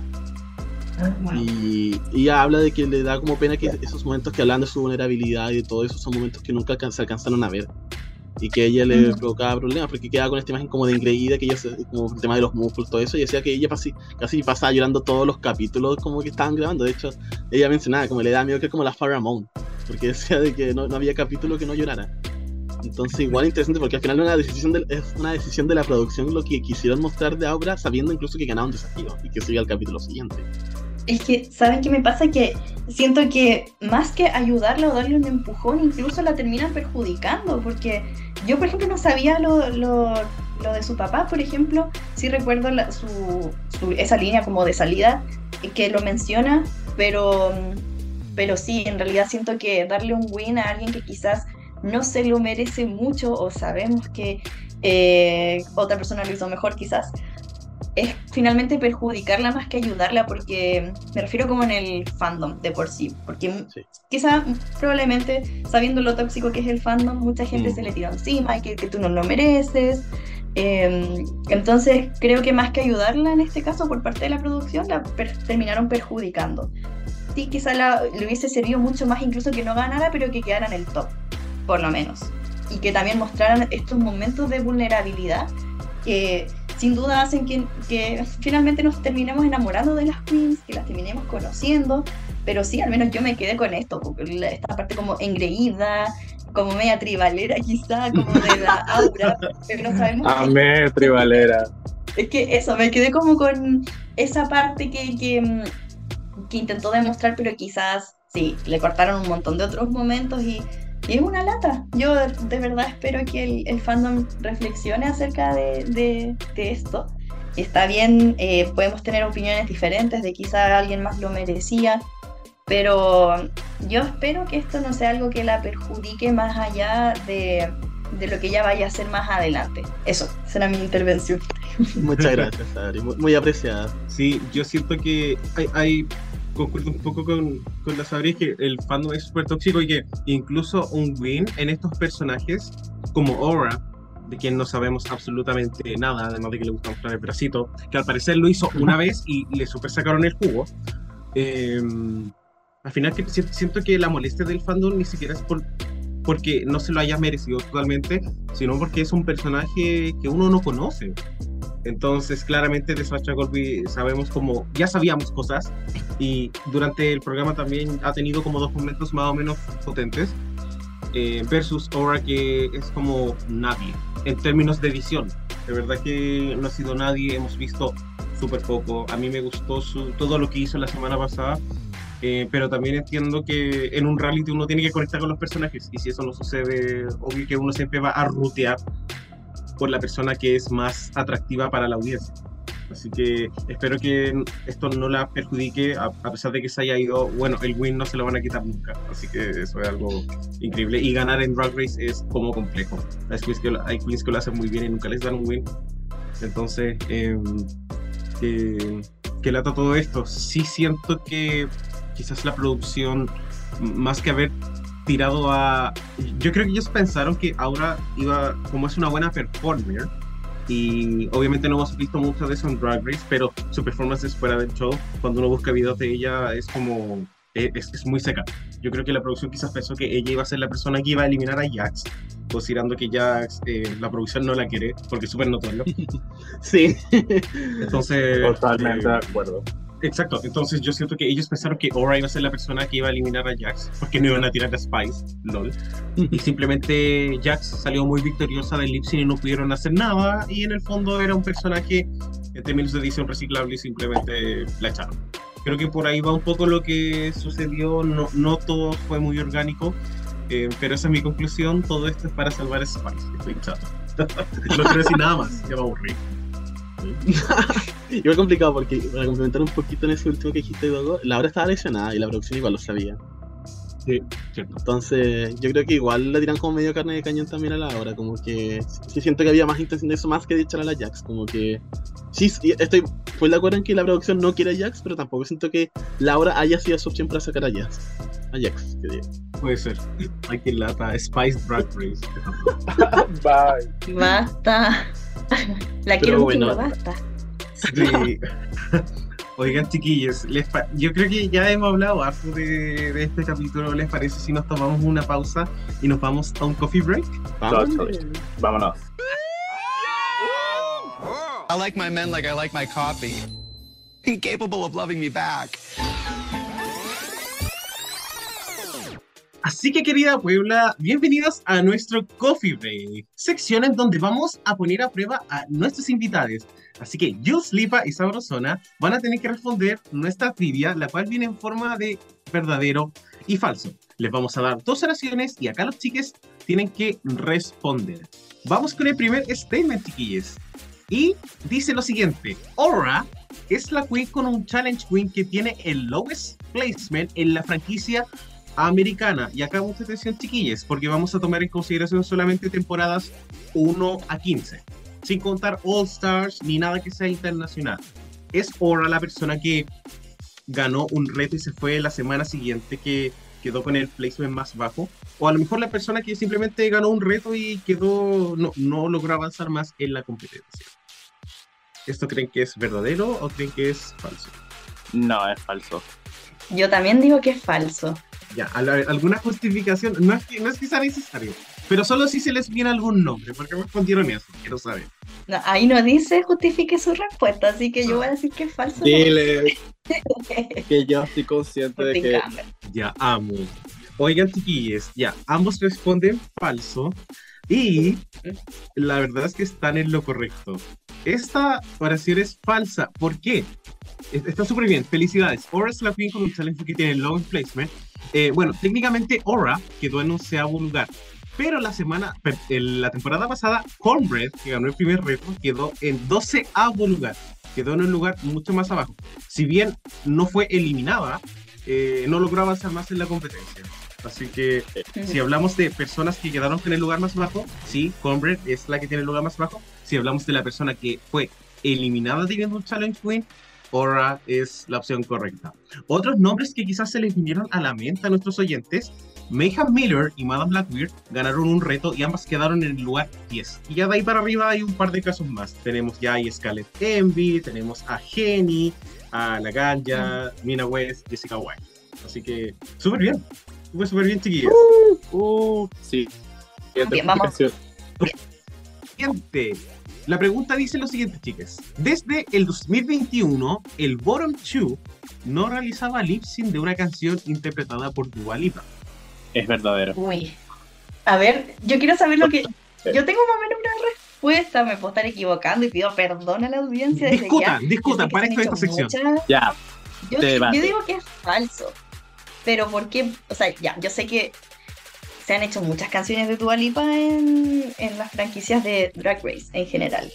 Solamente por eso, a mí me tinca que puede ser falso, pero me puedo estar equivocando. No sé si Jules opina igual, di- distinto. ya, en realidad ahorita aquí recordando, en realidad es mentira porque en el 2022 que se transmitió, ah no, mentira, sí, 2021 porque la Season 3 de UK fue en el 21, ¿cierto? Y ca- eh, una canción del lip sync fue... eh, ah, se me olvidó. Hallucinate. No. Creo que sí es Hallucinate que lo hace como Scarlett Harlot contra Charity Case, creo que es. Creo que UK 3 es de, de, la, de 2021, si mal no recuerdo, así que yo creo que sí, es verdadero. Mm. Ya, ¿se mojan el potito? Sí, totalmente. ¿Es falso? Es totalmente cierto. Y chiquillos, ustedes respondieron falso y la respuesta es correcta. Y no solamente estuvieron bien, estuvieron bien, chiquillos. O sea, es correcta de que estuvo falsa. Eso voy. Ah, ok, ya. Pero no. Felicidades y no solamente respondieron bien, sino que justificaron casi bien. Porque Hallucinate es una canción que apareció en UK temporada 3. Fue el lip sync entre Crystal Versace y Vanity Milan. En el top Muy buen cuatro. lip sync. Casi, casi. Excelente lip sync. Y no solamente eso, sino que también en la segunda temporada de Drag Race Holland, eh, el primer lip sync fue Physical de Dua Lipa. Temporada que nadie vio probablemente. Total. Así que, chiquillos, felicidades porque lo hicieron excelente. Bravo. Eh, sí. Primera vez que respondo bien esto. Tu, tu versión de All Stars. Que nos, nos ganamos una entrada. Para Brooklyn. Sí. Oh, amo. ¿Viste mi versión mejorada? Renovadísima. Y sin estudiar. Amo. Así que, chiquillos, felicidades. Ganaron puntos en autoestima. No sé, cualquier wea. Y con eso, mi querido monarca Chris, avanzamos a una cena de reyes.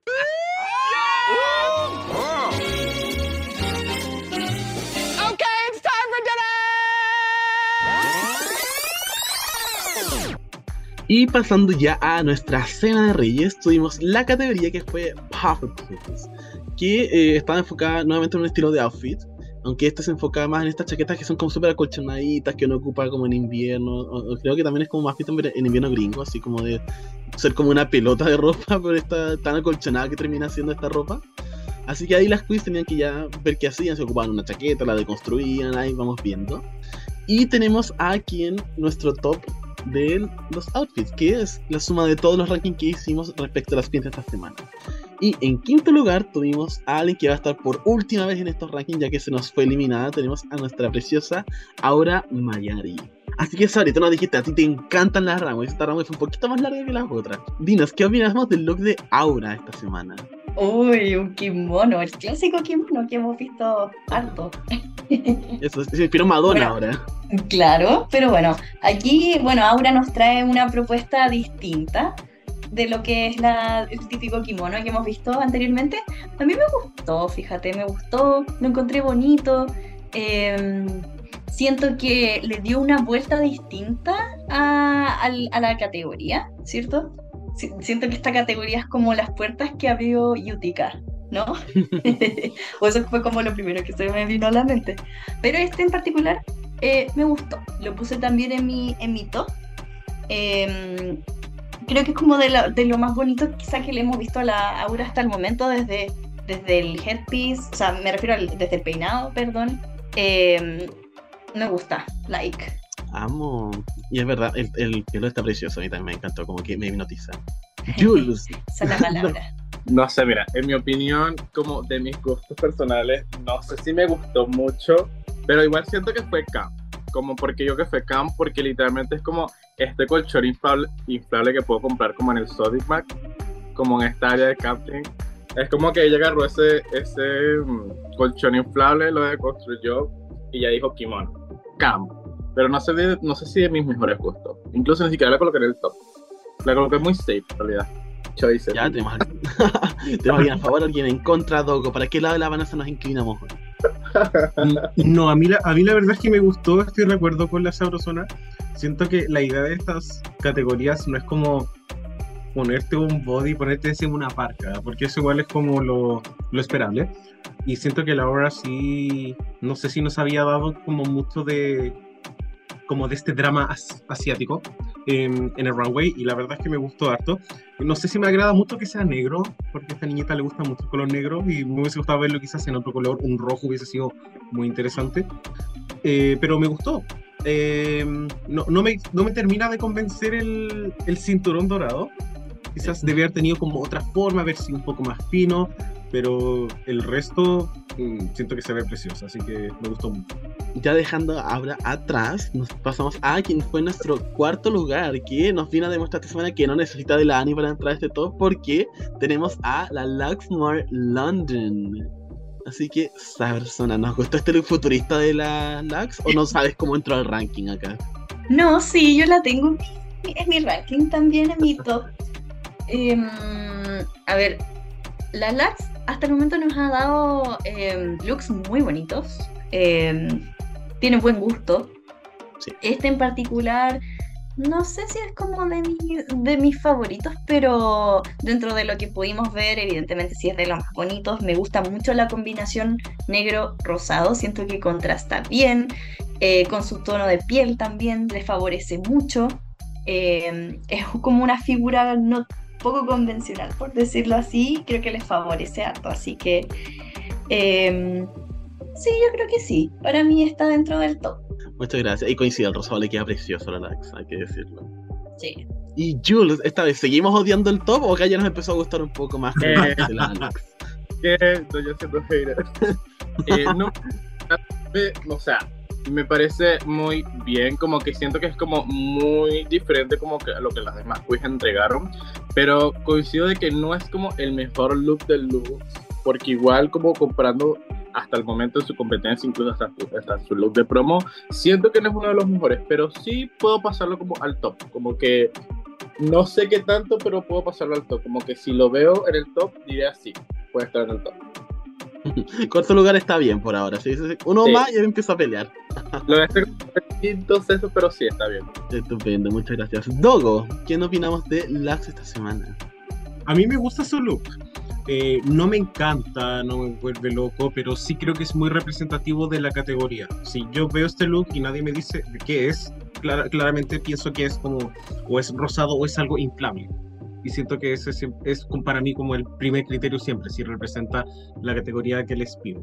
Em, no sé si quizás la, la peluca me gusta mucho porque ya dijo que era como una especie de como, eh, como Ja- Jacqueline Kennedy, eh, creo que es el nombre, em, como más futurista y sí lo veo, pero siento que se vería mejor como con otro pelo y otro headpiece. Pero en Mm. cuanto a algunas ideas que viene Runway, siento que fue de las más creativas. Muchas gracias. Pasamos ya a nuestro tercer lugar, que era alguien que, si no me equivoco, desde el primer capítulo no entraba a nuestros rankings, que es Malaysia Baby Doll, Baby Doll, Baby Doll Fox, que nos dio un look muy inspirado y como en Housewife, como creo que le hablaba un poco como de, casi como de furniture. Así que, Sabri, cuéntanos, ¿qué nos parece este look de Malaysia? Ay, a mí me gustó, me gustó harto. Creo que, pucha, ella no me, no me gusta mucho su, su- lo que ha traído sus propuestas anteriormente. Siento que con esto eh, merecido entrar al top. De todas maneras, me gusta mucho cómo combinó este patrón como, no sé si son como limones. Creo que son limones. Sí.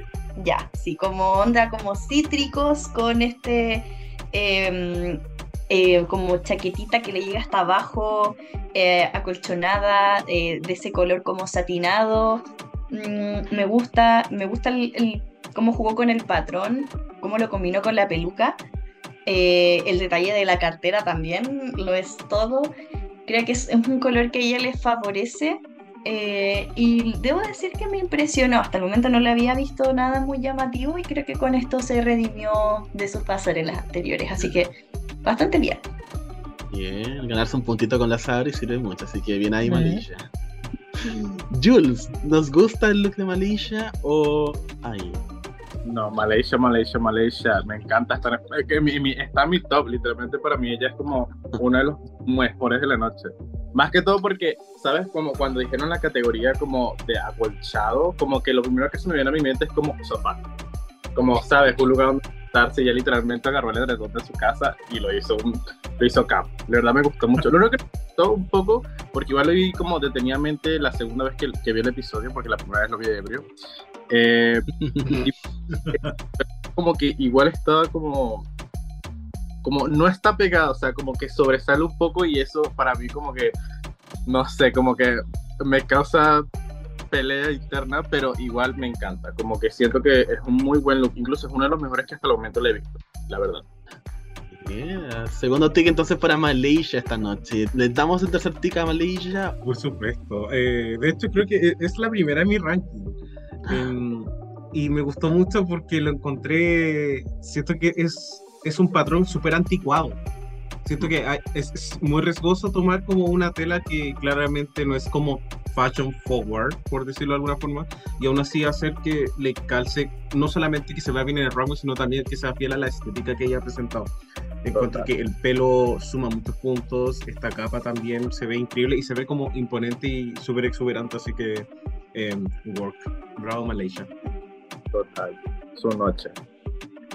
Y pasando ya al top 2, ya tenemos segundo lugar esta semana. Y a puertas de la corona, donde el capítulo versión nuestra runway, tenemos a Mistress Isabel Brooks. Que Sabri, que nuevamente te estás enfrentando a una enemiga tuya. Ay, no, ¿saben qué? Ya, yo le habría puesto en tercer lugar eh, a Mistress y en segundo lugar Malaysia, pero bueno. Eh, hoy no, no sé qué pensar. No, eh, me gusta, sí, sí me gusta, sí. ¿Para qué, para qué voy a decir que no? ¿Para qué ser tan mala? Objetivamente sí. Y me gusta también cómo lo, cómo lo vendió en, en la pasarela. Siento que fue muy, muy graciosa. Tiene ahí su marca como en el cinturón que dice Mistress. Em, me gustó también el detalle, más que nada, de, la, de estas como... em, de la parte de abajo. Siento que creo que eso es como el llamativo del, de este look, principalmente. Más que quizá lo de arriba, eh, siento que es la parte de abajo. Que en verdad sí se ve bien cuando ella camina. eh, sí le hace, eh, le favorece mucho también con su, con su tipo de cuerpo. Creo que es algo como. Eh, con este material es evidentemente difícil trabajar como ese, esa silueta, silueta con esos volúmenes, así que creo que estuvo como bien ejecutado. Me gusta también la combinación de los colores. Sí, no es un mal look en realidad, solamente que me gustó mucho más el, el de Malaysia, pero, pero para mí también está bien, está dentro del top. Muchas gracias, Sabri. Jules, ¿qué opinamos acá también con nuestra Mistress? Eh, o sea, mira, si Mistress y Malaysia pelearon en el programa, ellas también pelearon en mi cabeza, créeme, así como mal. Eh, mi pelea era como entre Malaysia y Mistress, pero Mistress me gustó mucho, como que de verdad, no sé, como la figura, como los colores, como, no sé, como que, mira, he visto como ya, ya, este es como el séptimo capítulo, si mal no recuerdo, y es como todo el tiempo Mistress tiene como su marca en su ropa y es como este tipo de, de como es su sostén, como que su cuerpo es como, no sé, es muy típico de Mistress como que me encanta. Como ojalá siga así, siga tenerme más. Para mí es muy caro. Me encanta. Dot, shut. Muy regia la Mistress. Y Togo, nos queda escuchar tu opinión sabia respecto a Mistress. Eh, sí, en realidad poco que agregar con respecto a lo que dice esa persona y Jules. Siento que es un look sólido, siento que se ve súper bien y esa combinación de colores siento que es, es muy poco probable que se vea mal. Eh, me gusta mucho que me recuerda como a como estas mochilitas. no sé de qué marca son, pero tienen como el, este mismo patrón como de puffer y tienen la marca en negro. Eh, y me gusta mucho porque siento que es tomar el material y llevarlo como a un punto que es súper arriesgado. Y no sé, el, el hecho de que haya incluido estos chaps en el runway con algo inflable me encantó. Porque siento que cuando caminaba, estas como patas de elefante se movían y se veía muy bien. Así que nada, aplausos para ella, Regia, intimísima. Total. Aplausitos, aplausitos. Pero más aplausos vienen ahora porque tenemos en primer lugar y gente, gané de nuevo. Ah, Yeah. porque ¿Qué? en primer lugar tenemos a nuestra preciosa, encantadora, única e icónica Sasha Colby. Espero puros Ay, me elogios, por favor. No, me encanta, me encanta. Es que no podía ser otra. ¿Quién más que la mismísima Sasha Colby? Que siempre le dan el clavo con las categorías. Creo que eh, es una queen versátil, que eh, tiene muy buen gusto, se conoce ella misma. Desde el pelo, desde el tocado del pelo hasta, la, hasta los pies, todo es perfecto. Para mí yo la vi quedé así. ¡oh! Me, me robó el corazón, me encantó. Eh, creo que también tiene una referencia a, una, un videoclip. Si, mal, si no me equivoco, corríjanme si estoy mal, pero Sí, sí, lo compartió en su eh, Instagram. sí, sí, entonces no. Y cuando se saca la chaqueta también tiene esto como de, eh, como de mochilita también, como ella mencionaba, como paracaídas. Eh, no, me encantó la combinación. Me recuerda también como, es como una abejita. Eh, no, nada que decir, me gustó mucho. Mi favorito lejos. Muy de acuerdo. Ah, muchas gracias por culturizarnos también, ¿sabes? Respecto al look de la Sasha acá. Jules, cuéntanos. Puedes odiar cualquier cosa de este ranking, menos a la Sasha, por favor. Ah, No, en realidad me gusta, me gusta mucho. En realidad eh, no la coloqué como en los primeros top, o sea, como literalmente la coloqué de tercera para mí. Pero no la coloqué de primera porque me trae muchos recuerdos como de Jan y Jackie en Holanda 1, en el primer capítulo. Entonces como me causa eso y para mí es como ver algo, no ver algo nuevo.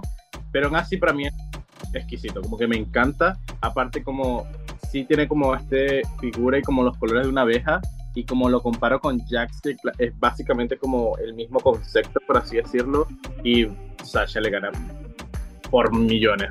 De verdad que siento que Sasha le hizo, bueno, todas las semanas, la verdad, le ha en el clavo siempre, como que ella no decepciona en ninguno de los sentidos. La verdad que no. muchas gracias, Jules. Y Dogo, nos queda escuchar la última opinión respecto a los looks de esta noche. Creo que todos estamos de acuerdo en que Sasha Colby tiene, tiene buen gusto. Como que ella sabe cómo se ve y eso es súper primordial, yo creo, para también verse bien en un programa de televisión. Siento que se, se ve estupenda. Yo no la puse en primer lugar, pero no porque este look sea malo, sino porque en el fondo sé que siempre se va a ver regia y este no es la, la excepción. Y no sé, quizás, eh, no, no digo que este sea como un traje básico, para nada, porque siento que igual es algo inflable, pero está como deconstruido. Pero me encantaría verlo como con otra propuesta muy, muy, muy, muy diferente.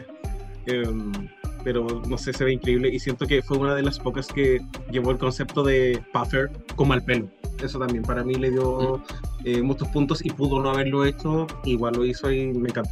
Y bueno, tuvimos runways, nos divertimos con los looks, todo, pero no hay que dejar de lado lo que fue el lip sync, que Uf. ya habíamos adelantado un poquito, fue de Dua Lipa, que fue, o sea, no de Dua Lipa, ella canta, pero regia igual, que es Sweet Spy de Megan Thee Stallion, que también es una regia, no omitirlo también. Este lip sync fue entre Jax y Aura Mayari, donde fue Jax finalmente quien devoró a mí demasiado también. Así Ups. que me interesa saber qué opinamos de este lip sync. ¿Nos gustó? ¿Estamos de acuerdo con la decisión? A lo mejor algo que ahí nos llamó mucho la atención. Sabri, cuéntanos. Tú como oh, lip sync assassin también. Wow. Hoy me gustó mucho este lip sync. Tengo que decir que la canción, eh, la elección de la canción me gustó bastante. Eh, se le puede sacar provecho. Eh, creo que ambas son muy buenas performers, pero efectivamente, Jax lo dijo, eh, nadie puede hacer lo que ella hace. Y es cierto. o sea, esas piruetas que se mandó, que si bien ya las habíamos visto em, en, su, en su talent show, sabemos las habilidades que tiene, creo que esta fue la ocasión para, para poder sacarlo a relucir y aún más que nunca, porque siento que Aura hasta cierto punto también le hizo ahí como la competencia. Eh, en algunas partes la sentí media apagada también y creo que eso no le jugó muy a favor. Pero eh, aquí Jack se lució y creo que era el momento para lucirse porque eh, efectivamente ya venía, este era su, no era la primera vez que estaba en el, en el bottom two, digamos, entonces era el momento para sacar y pelear con garras y creo que lo hizo y lo hizo súper bien. Em, en general creo que fue, en un principio pensé que estaba medio parejo, pero también sentí como que Aura quería opacarla un poco y a mí me molesta esa cuestión de que se pongan encima de la otra, pero siento que no, no había por donde Jax se lució realmente. Ahora, creo que si vuelve a haber esta instancia, digamos, de, que vuelva a estar en el, botón, Ojalá Jax no saque este recurso de las piruetas nuevamente, porque si no sería algo muy repetitivo y, me gustaría verla también eh, interpretando. Yo sé que ella es muy ágil, se mueve harto em, al momento de, hacer su, su lip sync. Entonces creo que tiene que jugársela y, buscar, digamos, otras formas de no explotar todo el tiempo este, esta habilidad que tiene, que ya las hemos visto, pero eh, siento que este era el momento de, de relucirlo y lo hizo. Así que bien, felicitaciones. Muchas gracias. Y sí, estoy de acuerdo. La elección de la canción. Me acuerdo que cuando empezó a sonar esta canción hubo como un K-Cast, como en el grupo en el que estábamos, así como de. Así. Pero eso. Jules, opiniones de este libro. Bueno, primero aclarar que yo soy muy fan de Dualipa y, y no sé, como que ya escuchar una canción de Dualipa como un lip sync, eh, para mí es muy emocionante, aunque no todas las canciones de, de Dolico sean como para hacer un lip pero esta canción de verdad lo, lo es todo, y más con Megan de Motherfucking Stallion, como que amando a esa reina regia, te adoro. Ya, y vemos como este contexto de eh, Jax, que como desde el primer episodio mostró que básicamente era una lip sync assassin desde el minuto 001 eh, y después vemos a Aura Mayari, que siempre ha dicho así como que su escena drag es literalmente el lip sync. Así que ella estaba como muy emocionada a ver cómo, cómo se desenvolvía todo. Y cuando yo vi ese asesinato, yo dije, ya, ya sabemos quién va a ir a, All Star como lip sync assassin. como que eso es muy obvio. Lo necesito. Escríbelo. Eh, pero de verdad me pareció como, primero, de parte de Jax, como muy bueno, como dice este la sabrosona. Eh, igual no quiero que sea como algo muy repetitivo, como esto de utilizar piruetas, porque ya nos hemos dado cuenta muchas veces que el estar haciendo piruetas, piruetas todo el tiempo como que tampoco es lo mejor, como es el caso, no sé, eh, de Electra Friends en UK3, como que en el primer capítulo hizo de todo y ya en el segundo ya era como, como aburrido, así como mal. Entonces, tengo muchas expectativas de Jax, más que todo porque el siguiente episodio es el Lollapalooza. Ojalá no pase la Jasmine Kennedy.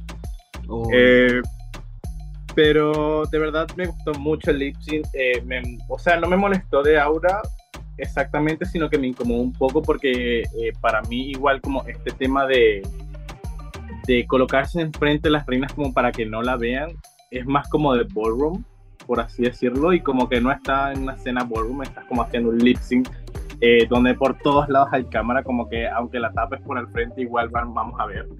Entonces es como lo único malo que encontré, pero divino. Estaré repitiendo ese lip sync millones de veces en YouTube. Totalmente. Todos deberían.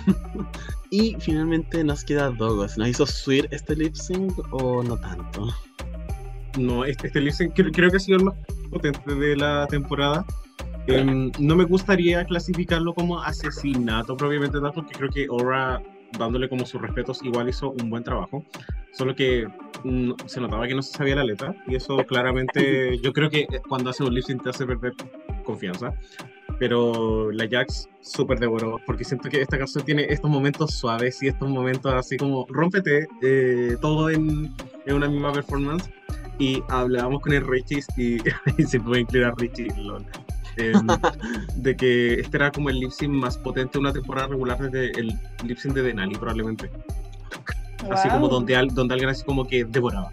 Porque la temporada 14 no recuerdo algún lip sync que me haya así como dejado así como, hoy tengo que repetir este lip sync un millón de veces. No me pasó ¿Qué? con absolutamente ninguno. A, a mí me pasó Eh, con One Way or Another. Sí.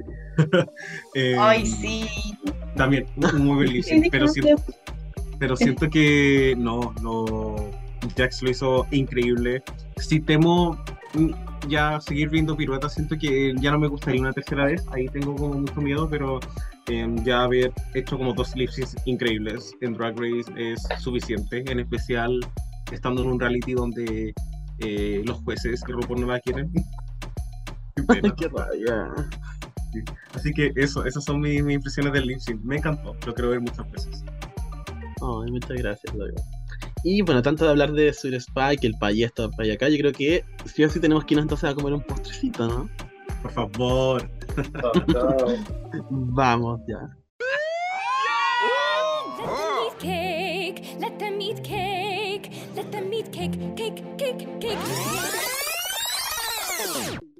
Así que querida Puebla, ya nos encontramos en nuestra hora del postre y nos vamos con esta sección La voz de la Puebla, donde les preguntamos sus impresiones generales, lo que les gustó del capítulo, lo que no les gustó, aquí vamos.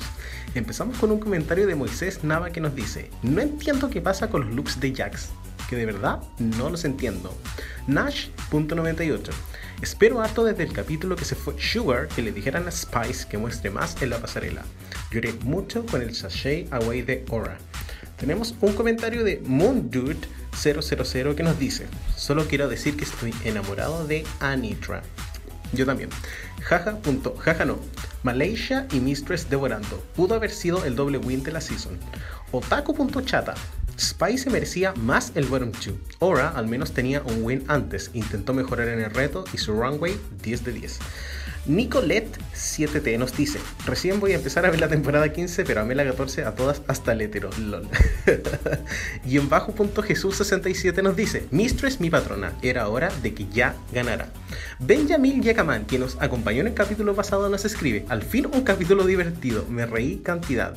MTS Blank nos dice, me gustó que la ganadora y amé la eliminada. Lo que sí quedé para quedé, pero Whitney con el adelanto. Se viene fuerte la próxima semana Puebla. Green-Ferry.bajo nos dice Anitra devoró el runway. Diego Palmas Amor nos dice, ya veía que la RuPaul devolvía al Spice y la mandaba a Lipsing para, para irse saltando cuando quedó safe. Trini Pini, realeza de Pasa la Draga 3, nos dice, fue un buen Active Challenge, pero siento que el pasado fue bastante mejor. También tenemos acá a Le dicen la chava. Machete lo dio todo. Marcial Neke nos escribe: Estoy feliz porque la Mistress al fin ganó un challenge. La Lucy La Luca debió haber estado en el top, sí. Jules Lipa nos escribe: oh, Miren esta batúa que está acá. Amo que Spice se pasee por donde quiera la opinión de los jueces. Mistress ya merecía un win hace rato. Y lo mejor del episodio fue el Malistress Baby Bell Brooks. guion bajo punto Kevin, guion bajo punto. Ya me aburrí. Por fin ganó la Mistress y muchos corazones. Diego Icarus nos dice: Solo diré que llevan tres episodios protegiendo a Spice de la eliminación. Hashtag Shao. Estoy de acuerdo contigo, Dieguito. Ari Lolo guion bajo nos escribe: A mí que ganara Mistress me sorprendió que se fuera Aura y odio el mistreatment de Jax. Es verdad, la super odian. Em, Píntame tu carita nos escribe, tanto que decir, uno, que la Mistress asuma y se disculpe, madurez y seguir. Y dos, la Jax marihuanera de Indisa, que este segundo susto le haga ponerle bueno porfis. De Pipex Blue, rango muy bueno y buen lip sync. Mate y en bajo Marchetti nos dice, Anitra mi religión. Puro ya quiero que sea la próxima semana para ver el Lola Parrusa. Y finalmente tenemos a Wow Loris que nos dice, sorry not sorry, pero quería que se fuera ahora desde su talent show. Así que con eso estamos querida Puebla. Muchísimas, muchísimas gracias. Y con esto chiquillos, yo creo que ya ha sido suficiente. Así que vamos a cerrar la biblioteca. All right, the library is really closed officially. Y bueno, Puebla, ya estamos listos acá para cerrar la biblioteca, donde nos tocaba responder un poco lo que era la pregunta del día, que es finalmente qué tanto poder tiene un win dentro de una temporada. Y yo creo que la conclusión a la que llegamos es de que definitivamente tiene un poder para ti como cómo te establece como concursante, tanto para la producción como para la audiencia. Y llega a ser tan fuerte este poder incluso que podemos hablar incluso de cuando una queen no está como brillando en la temporada y como no le vemos como a futuro, podemos sentir incluso que el queen está medio perdido, como de que, chuta, este win finalmente no va a tener un valor más adelante en la competencia. Yo creo que eso es como el, el consenso al que llegamos, como no es que la, no es que se desprecie porque esa queen como no valga la pena, porque ninguna queen finalmente ese es el caso, todas tienen talento y todas están ahí por algo. Pero sí pasa que cuando estás viendo un reality en el que se construyen historias y lo importante también es como ver como qué tanto tienen para ofrecer en una instancia final, eh, empieza ese poder primero no como se siente un poco desaprovechado y no, y no alcanza como finalmente a, a brillar como nos gustaría. Y también hay que hablar un poco de que este poder también puede ser un arma de doble filo también por lo que hablamos de que el fandom tiene a veces a tener reacciones muy negativas como respecto al, al desempeño o a los logros que consiguen las queens, que al finalmente a- acá nadie viene a decir como no puedes estar de acuerdo o no, pero finalmente es si es- no estás de acuerdo no vayas a gritarle nada a la queen, ¿cachai? Como es su momento y déjala que, que lo viva. Si quieres comentarlo con tus amistades, dale, pero no vayas como contra la queen porque tampoco ella tiene como decisión sobre la, como lo que el- la producción quiere no hacer con respecto a los lugares también. Y para cerrar nuestro capítulo de hoy día vamos a hacer nuestro querido ticket de salida tag. Donde pensando dentro de este capítulo vamos a reflexionar un poco de qué nos encantó y qué cosas podemos mejorar. Y, y si tienen ideas de cómo mejorarlo, mejor todavía. Así que Sabri, con tu ojo tan crítico que tienes, ¿qué opinamos? ¿Qué nos encantó y qué podemos mejorar? A ver, ¿qué nos encantó? Bueno, que nos dio esta cuota de drama que siempre se agradece. Em, tenemos una edición que lamentablemente no nos está dejando conocer a las queens, entonces tener estos pequeños momentos de, de- de drama inicial, ¿cierto? Que el, el capítulo partió así muy, uy, que el drama y que aquí el tecito, no sé qué. Em, conflicto que finalmente tuvo su resolución, siento que tiene... eh, como highlights dentro del capítulo que uno lo hacen enganchar y, y estar mucho más pendientes de- del capítulo en sí. Eh, no lo sentí necesariamente un capítulo de relleno, cosa que sí me pasa con otros capítulos. Eh, así que bien, ahí le, le- le doy su aplauso porque no me aburrió. Eh, ahora, ¿qué podemos mejorar? Eh, esta temporada, eh, no sé, a mí me ha dejado de pronto un sabor medio agridulce, sobre todo en, eh, en las posiciones, en los placements. Em, no sé si fue tanto el, el caso de este, pero sí siento que estaba muy en desacuerdo con, con algunos capítulos en particular, y no estoy hablando de este capítulo en sí, sino que de esta temporada, eh, que a mí, por lo menos yo de la semana pasada, que vengo con mucho, mucha rabia. Entonces, sí, tengo ahí como algunas opiniones encontradas, pero bueno, mostrar más de las queens también siento que es un aspecto relevante a tomar en cuenta. Eh, queremos conocerlas, queremos saber de ellas, saber sus storylines, eh, sus historias que, que, que- que puedan transmitir y que puedan sumar a su, al desempeño que vayan teniendo en la competencia. Siento que es algo que eventualmente va a ir mejorando, evidentemente se van a ir yendo eh, al- con el paso de la competencia, entonces van a poder tener más minutos al aire, pero es algo que sí o sí tiene que ocurrir y que eventualmente con este alargue de los capítulos sí vamos a poder ver mejor. Así que eso es, es en realidad lo que tengo que mencionar de este capítulo. Muchas gracias, Sabri. Y súper acuerdo, me gustó mucho más la pelea de este capítulo que la, la última que habíamos tenido porque se manejó mucho mejor. Llegó a una resolución, que eso era algo que no habíamos visto al menos la última vez. Exacto. Jules, Dime. nos, ¿qué nos encantó del capítulo y qué podemos mejorar? Eh, mira, creo que para mí el, el- el capítulo empezó muy bien porque para mí el drama siempre es bienvenido, aunque a veces esté como programado, aunque esto obviamente no es algo programado. Pero siento que empezó muy fuerte para mí porque ya el tema como de estos conflictos me ayuda como a conocer mucho las reinas y es algo que siempre yo voy a como alabar porque es algo que siempre converso que una de las mayores cosas que siempre me molesta es como que las queens se vayan muy temprano porque al final no me deja conocer absolutamente nada de ellas. Eh, y en sí me fue gustando como este tema de conocer más a, la- a las queens, como más allá de la competencia, sino como de su, de su temperamento, las cosas que no le gustan, de cómo se comportan, o sea, o por lo menos dentro del programa, porque a veces no sabemos totalmente todo. Pero siento que para mí esos momentos como me gustan mucho. Y sabes que es otro momento que a mí me, me encanta, pero me encanta es porque eh, siento que es muy genuino. Como el hecho de que RuPaul esté como dirigiendo como este tipo de, de, de Maxi Challenge. Como que este, este tipo de, de sucesos siempre me recuerda mucho como a la primera temporada cuando ya siempre llegaba como con su cara y hablando con las queens como muy, muy humano. eso es lo que, una de las cosas que también me gustó. Como que este tipo de, de Maxi Challenge así me encantan. Porque me río con RuPaul, como que aunque tengo mis ideas con RuPaul, me río mucho con RuPaul. Este, con las queens también, como cosas así alocadas que dicen. Eh, lo único que no me gustó, que siento que es como, obviamente además de los edits, creo que es algo que se va a hablar como hasta que no vuelva a cambiar el, eh, el tiempo de los, eh, del- de los episodios. Una de las cosas que no me gustó fue como, como estuvo hecho el guion, como el guion del reto, como que siento que hubieron cosas de improvisación de las reinas que no estaban en el reto, o sea, sino en la pasarela que incluso me dieron como más risa o fueron más memorables para mí como dentro de lo que fue el reto, por lo menos lo que hizo Sugar, digo, Spice. Eh, obviamente la gente me va a funar por esto, pero para mí fue como muy genuino, como es algo de ella, como su personaje, como literalmente sacarle el dedo a, a Michelle básicamente. Sabiendo que en las críticas le dijeron como que le parecía algo absurdo que hiciera eso y sale haciendo lo mismo. Para mí fue Me pica. encanta. Me encantó. Me encantó.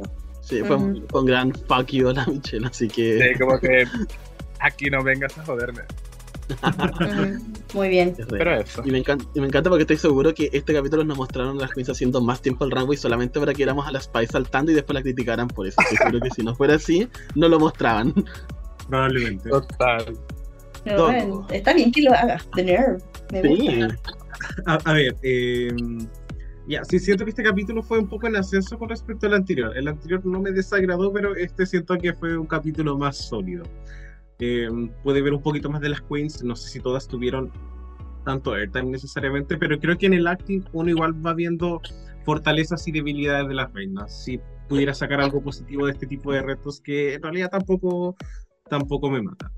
Eh, siento que fue un capítulo bastante sólido, siento que tuvo un buen runway, siento que el lip sync fue como el punto más alto del episodio, así que eso siempre es algo bueno. Y en cuanto a mejorar, siento que ya es difícil hablar en estas instancias, eh, pero uno igual quiere conocer más a las queens, quiere engancharse de ellas y para eso a medida que se a medida que van siendo eliminadas también se va a permitir eso. Así que en realidad siento que en este punto no hay mucho que mejorar con los 40 minutos que tienen. Esa es la verdad. Por mi lado, yo diría que lo que me encantó fue un poco lo que habló la y me gustó mucho el momento de resolución que tuvimos del conflicto entre Malaysia y Mistress. Siento de que, claro, tuvimos pelea que es drama, pero tuvimos esa pelea llegó a un momento y afectó en el desafío en el punto de que las tenías compartiendo, entonces más dramático se volvía, pero terminó volvi- volviéndose algo como hasta como agradable, porque es como, ay, como igual están como, están devorando igual. Y que eso lleve a una conversación posterior para decir, como, ¿sabes qué? Como ya fue, me parece bien, porque igual extenderlo por capítulo hubiese sido agotador y lo más probable es que terminaría en la producción tirándolas ambas al forum para que hagan lip sync. Entonces, por mí está bien esto, así que bien. Eh, ¿Y qué podemos mejorar? Eh, yo quiero tomar- retomar algo que dijimos hace unos capítulos, que fue que siento que todavía era muy pronto para hacer otro acting challenge. Todavía tenemos muchas queens y ah, lamentablemente queda, hay roles que sí o sí quedan como pequeñitos. Y por ejemplo pasó con Lucy, que dijimos como perfectamente ella podría haber como, si hubiese tenido más tiempo en pantalla, yo creo que sí o sí quedaba high porque le hubiese dado más tiempo y momentos para brillar. Pero como le tocó el rol que escogió que le haya tocado, como que quedó ahí nomás. Entonces, yo creo que ese sería mi problema con el capítulo. Tantas queens todavía para otro acting challenge. Bueno, queridos, eh, ha sido un capítulo de mucha discusión, de muchas sorpresas, eh, de muchos sentimientos encontrados también, pero de quien sí o sí no tenemos sentimientos encontrados es de nuestros excelentes invitados que nos acompañaron en este capítulo. Sabrosona y Jules de verdad se basaron. Muchísimas gracias Déjame. por su, Ay, por su conocimiento, porque arrasaron en la trivia y además eh, siempre son, son un encanto. Así que Sabrosona, Jules, muchísimas, muchísimas gracias. Eh, cortito, si tienen a lo mejor algún emprendimiento o simplemente quieren, quieren promocionar su Instagram, porque, ¿por qué no? Háganlo, Sabrosona. Arroba sabrosona en Instagram con 3A al final. Me pueden buscar cualquier cosita. De momento ningún emprendimiento porque no tengo tiempo, pero en algún minuto quizá por ahí, quién sabe, se vengan cositas relacionadas a la nutrición, uno no sabe. Así que eh, en su minuto se van a enterar. Pero nada, agradecerles a las chicas aquí que nos invitaron, estoy muy contenta, para mí siempre va a ser un placer acompañarles. Eh, siempre es muy agradable eh, estar aquí, me sentí muy acogida. Y eso, un besito a quienes nos escucharon hasta, hasta este punto del podcast. Y, Gracias. y eso, espero que no sea la última vez que nos escuchemos. Claramente no va a ser así. Muchas gracias, Sabrosona. Y Jules, promociona. Este, este es tu minuto, literal tu minuto de fama. Rápido. eh, bueno, en Instagram me pueden encontrar como Yo Smart Jules o Jules Lipa, out of the tijera. Eh, bueno, mi emprendimiento es vivir, existir, aunque no lo quiera. es un emprendimiento por el momento. Así que, si no me ven, bueno, en realidad pedir, eh, las gracias por haber escuchado el podcast. La verdad, como que es una gran plataforma, no solamente para mí o para Sabrosana, sino para todas las personas que le encanta el drag. Y eso, po. como que disfruten el podcast, disfruten el episodio, los amo mucho, vayan a seguirme. Un beso a todas las dragas. Así. Amo, muchas, muchas gracias. Y Chris, mi querido monarca, muchísimas gracias también. Y nos estamos viendo ya la próxima semana. Reincorporamos a nuestra querida Annie y se viene un capítulo de muerte porque tenemos al parecer un batallón de querida Puebla, no se lo pueden perder. Se viene fuerte. Se viene, se, Se viene, viene. fuertísimo. Así que con eso estamos por el día de hoy. Muchísimas gracias por acompañarnos, querida Puebla. Recuerden darle play a este capítulo, compartirlo en sus redes sociales, porque todo nos ayuda a crear esta especie de emprendimiento que en realidad le ponemos mucho cariño y lo hacemos solamente por el amor al arte del drag. Así que con eso estamos y nos vemos muy muy pronto. Besitos. Chao. Besos. Chao. Chao. Mamá, mamá, mamá, mamá.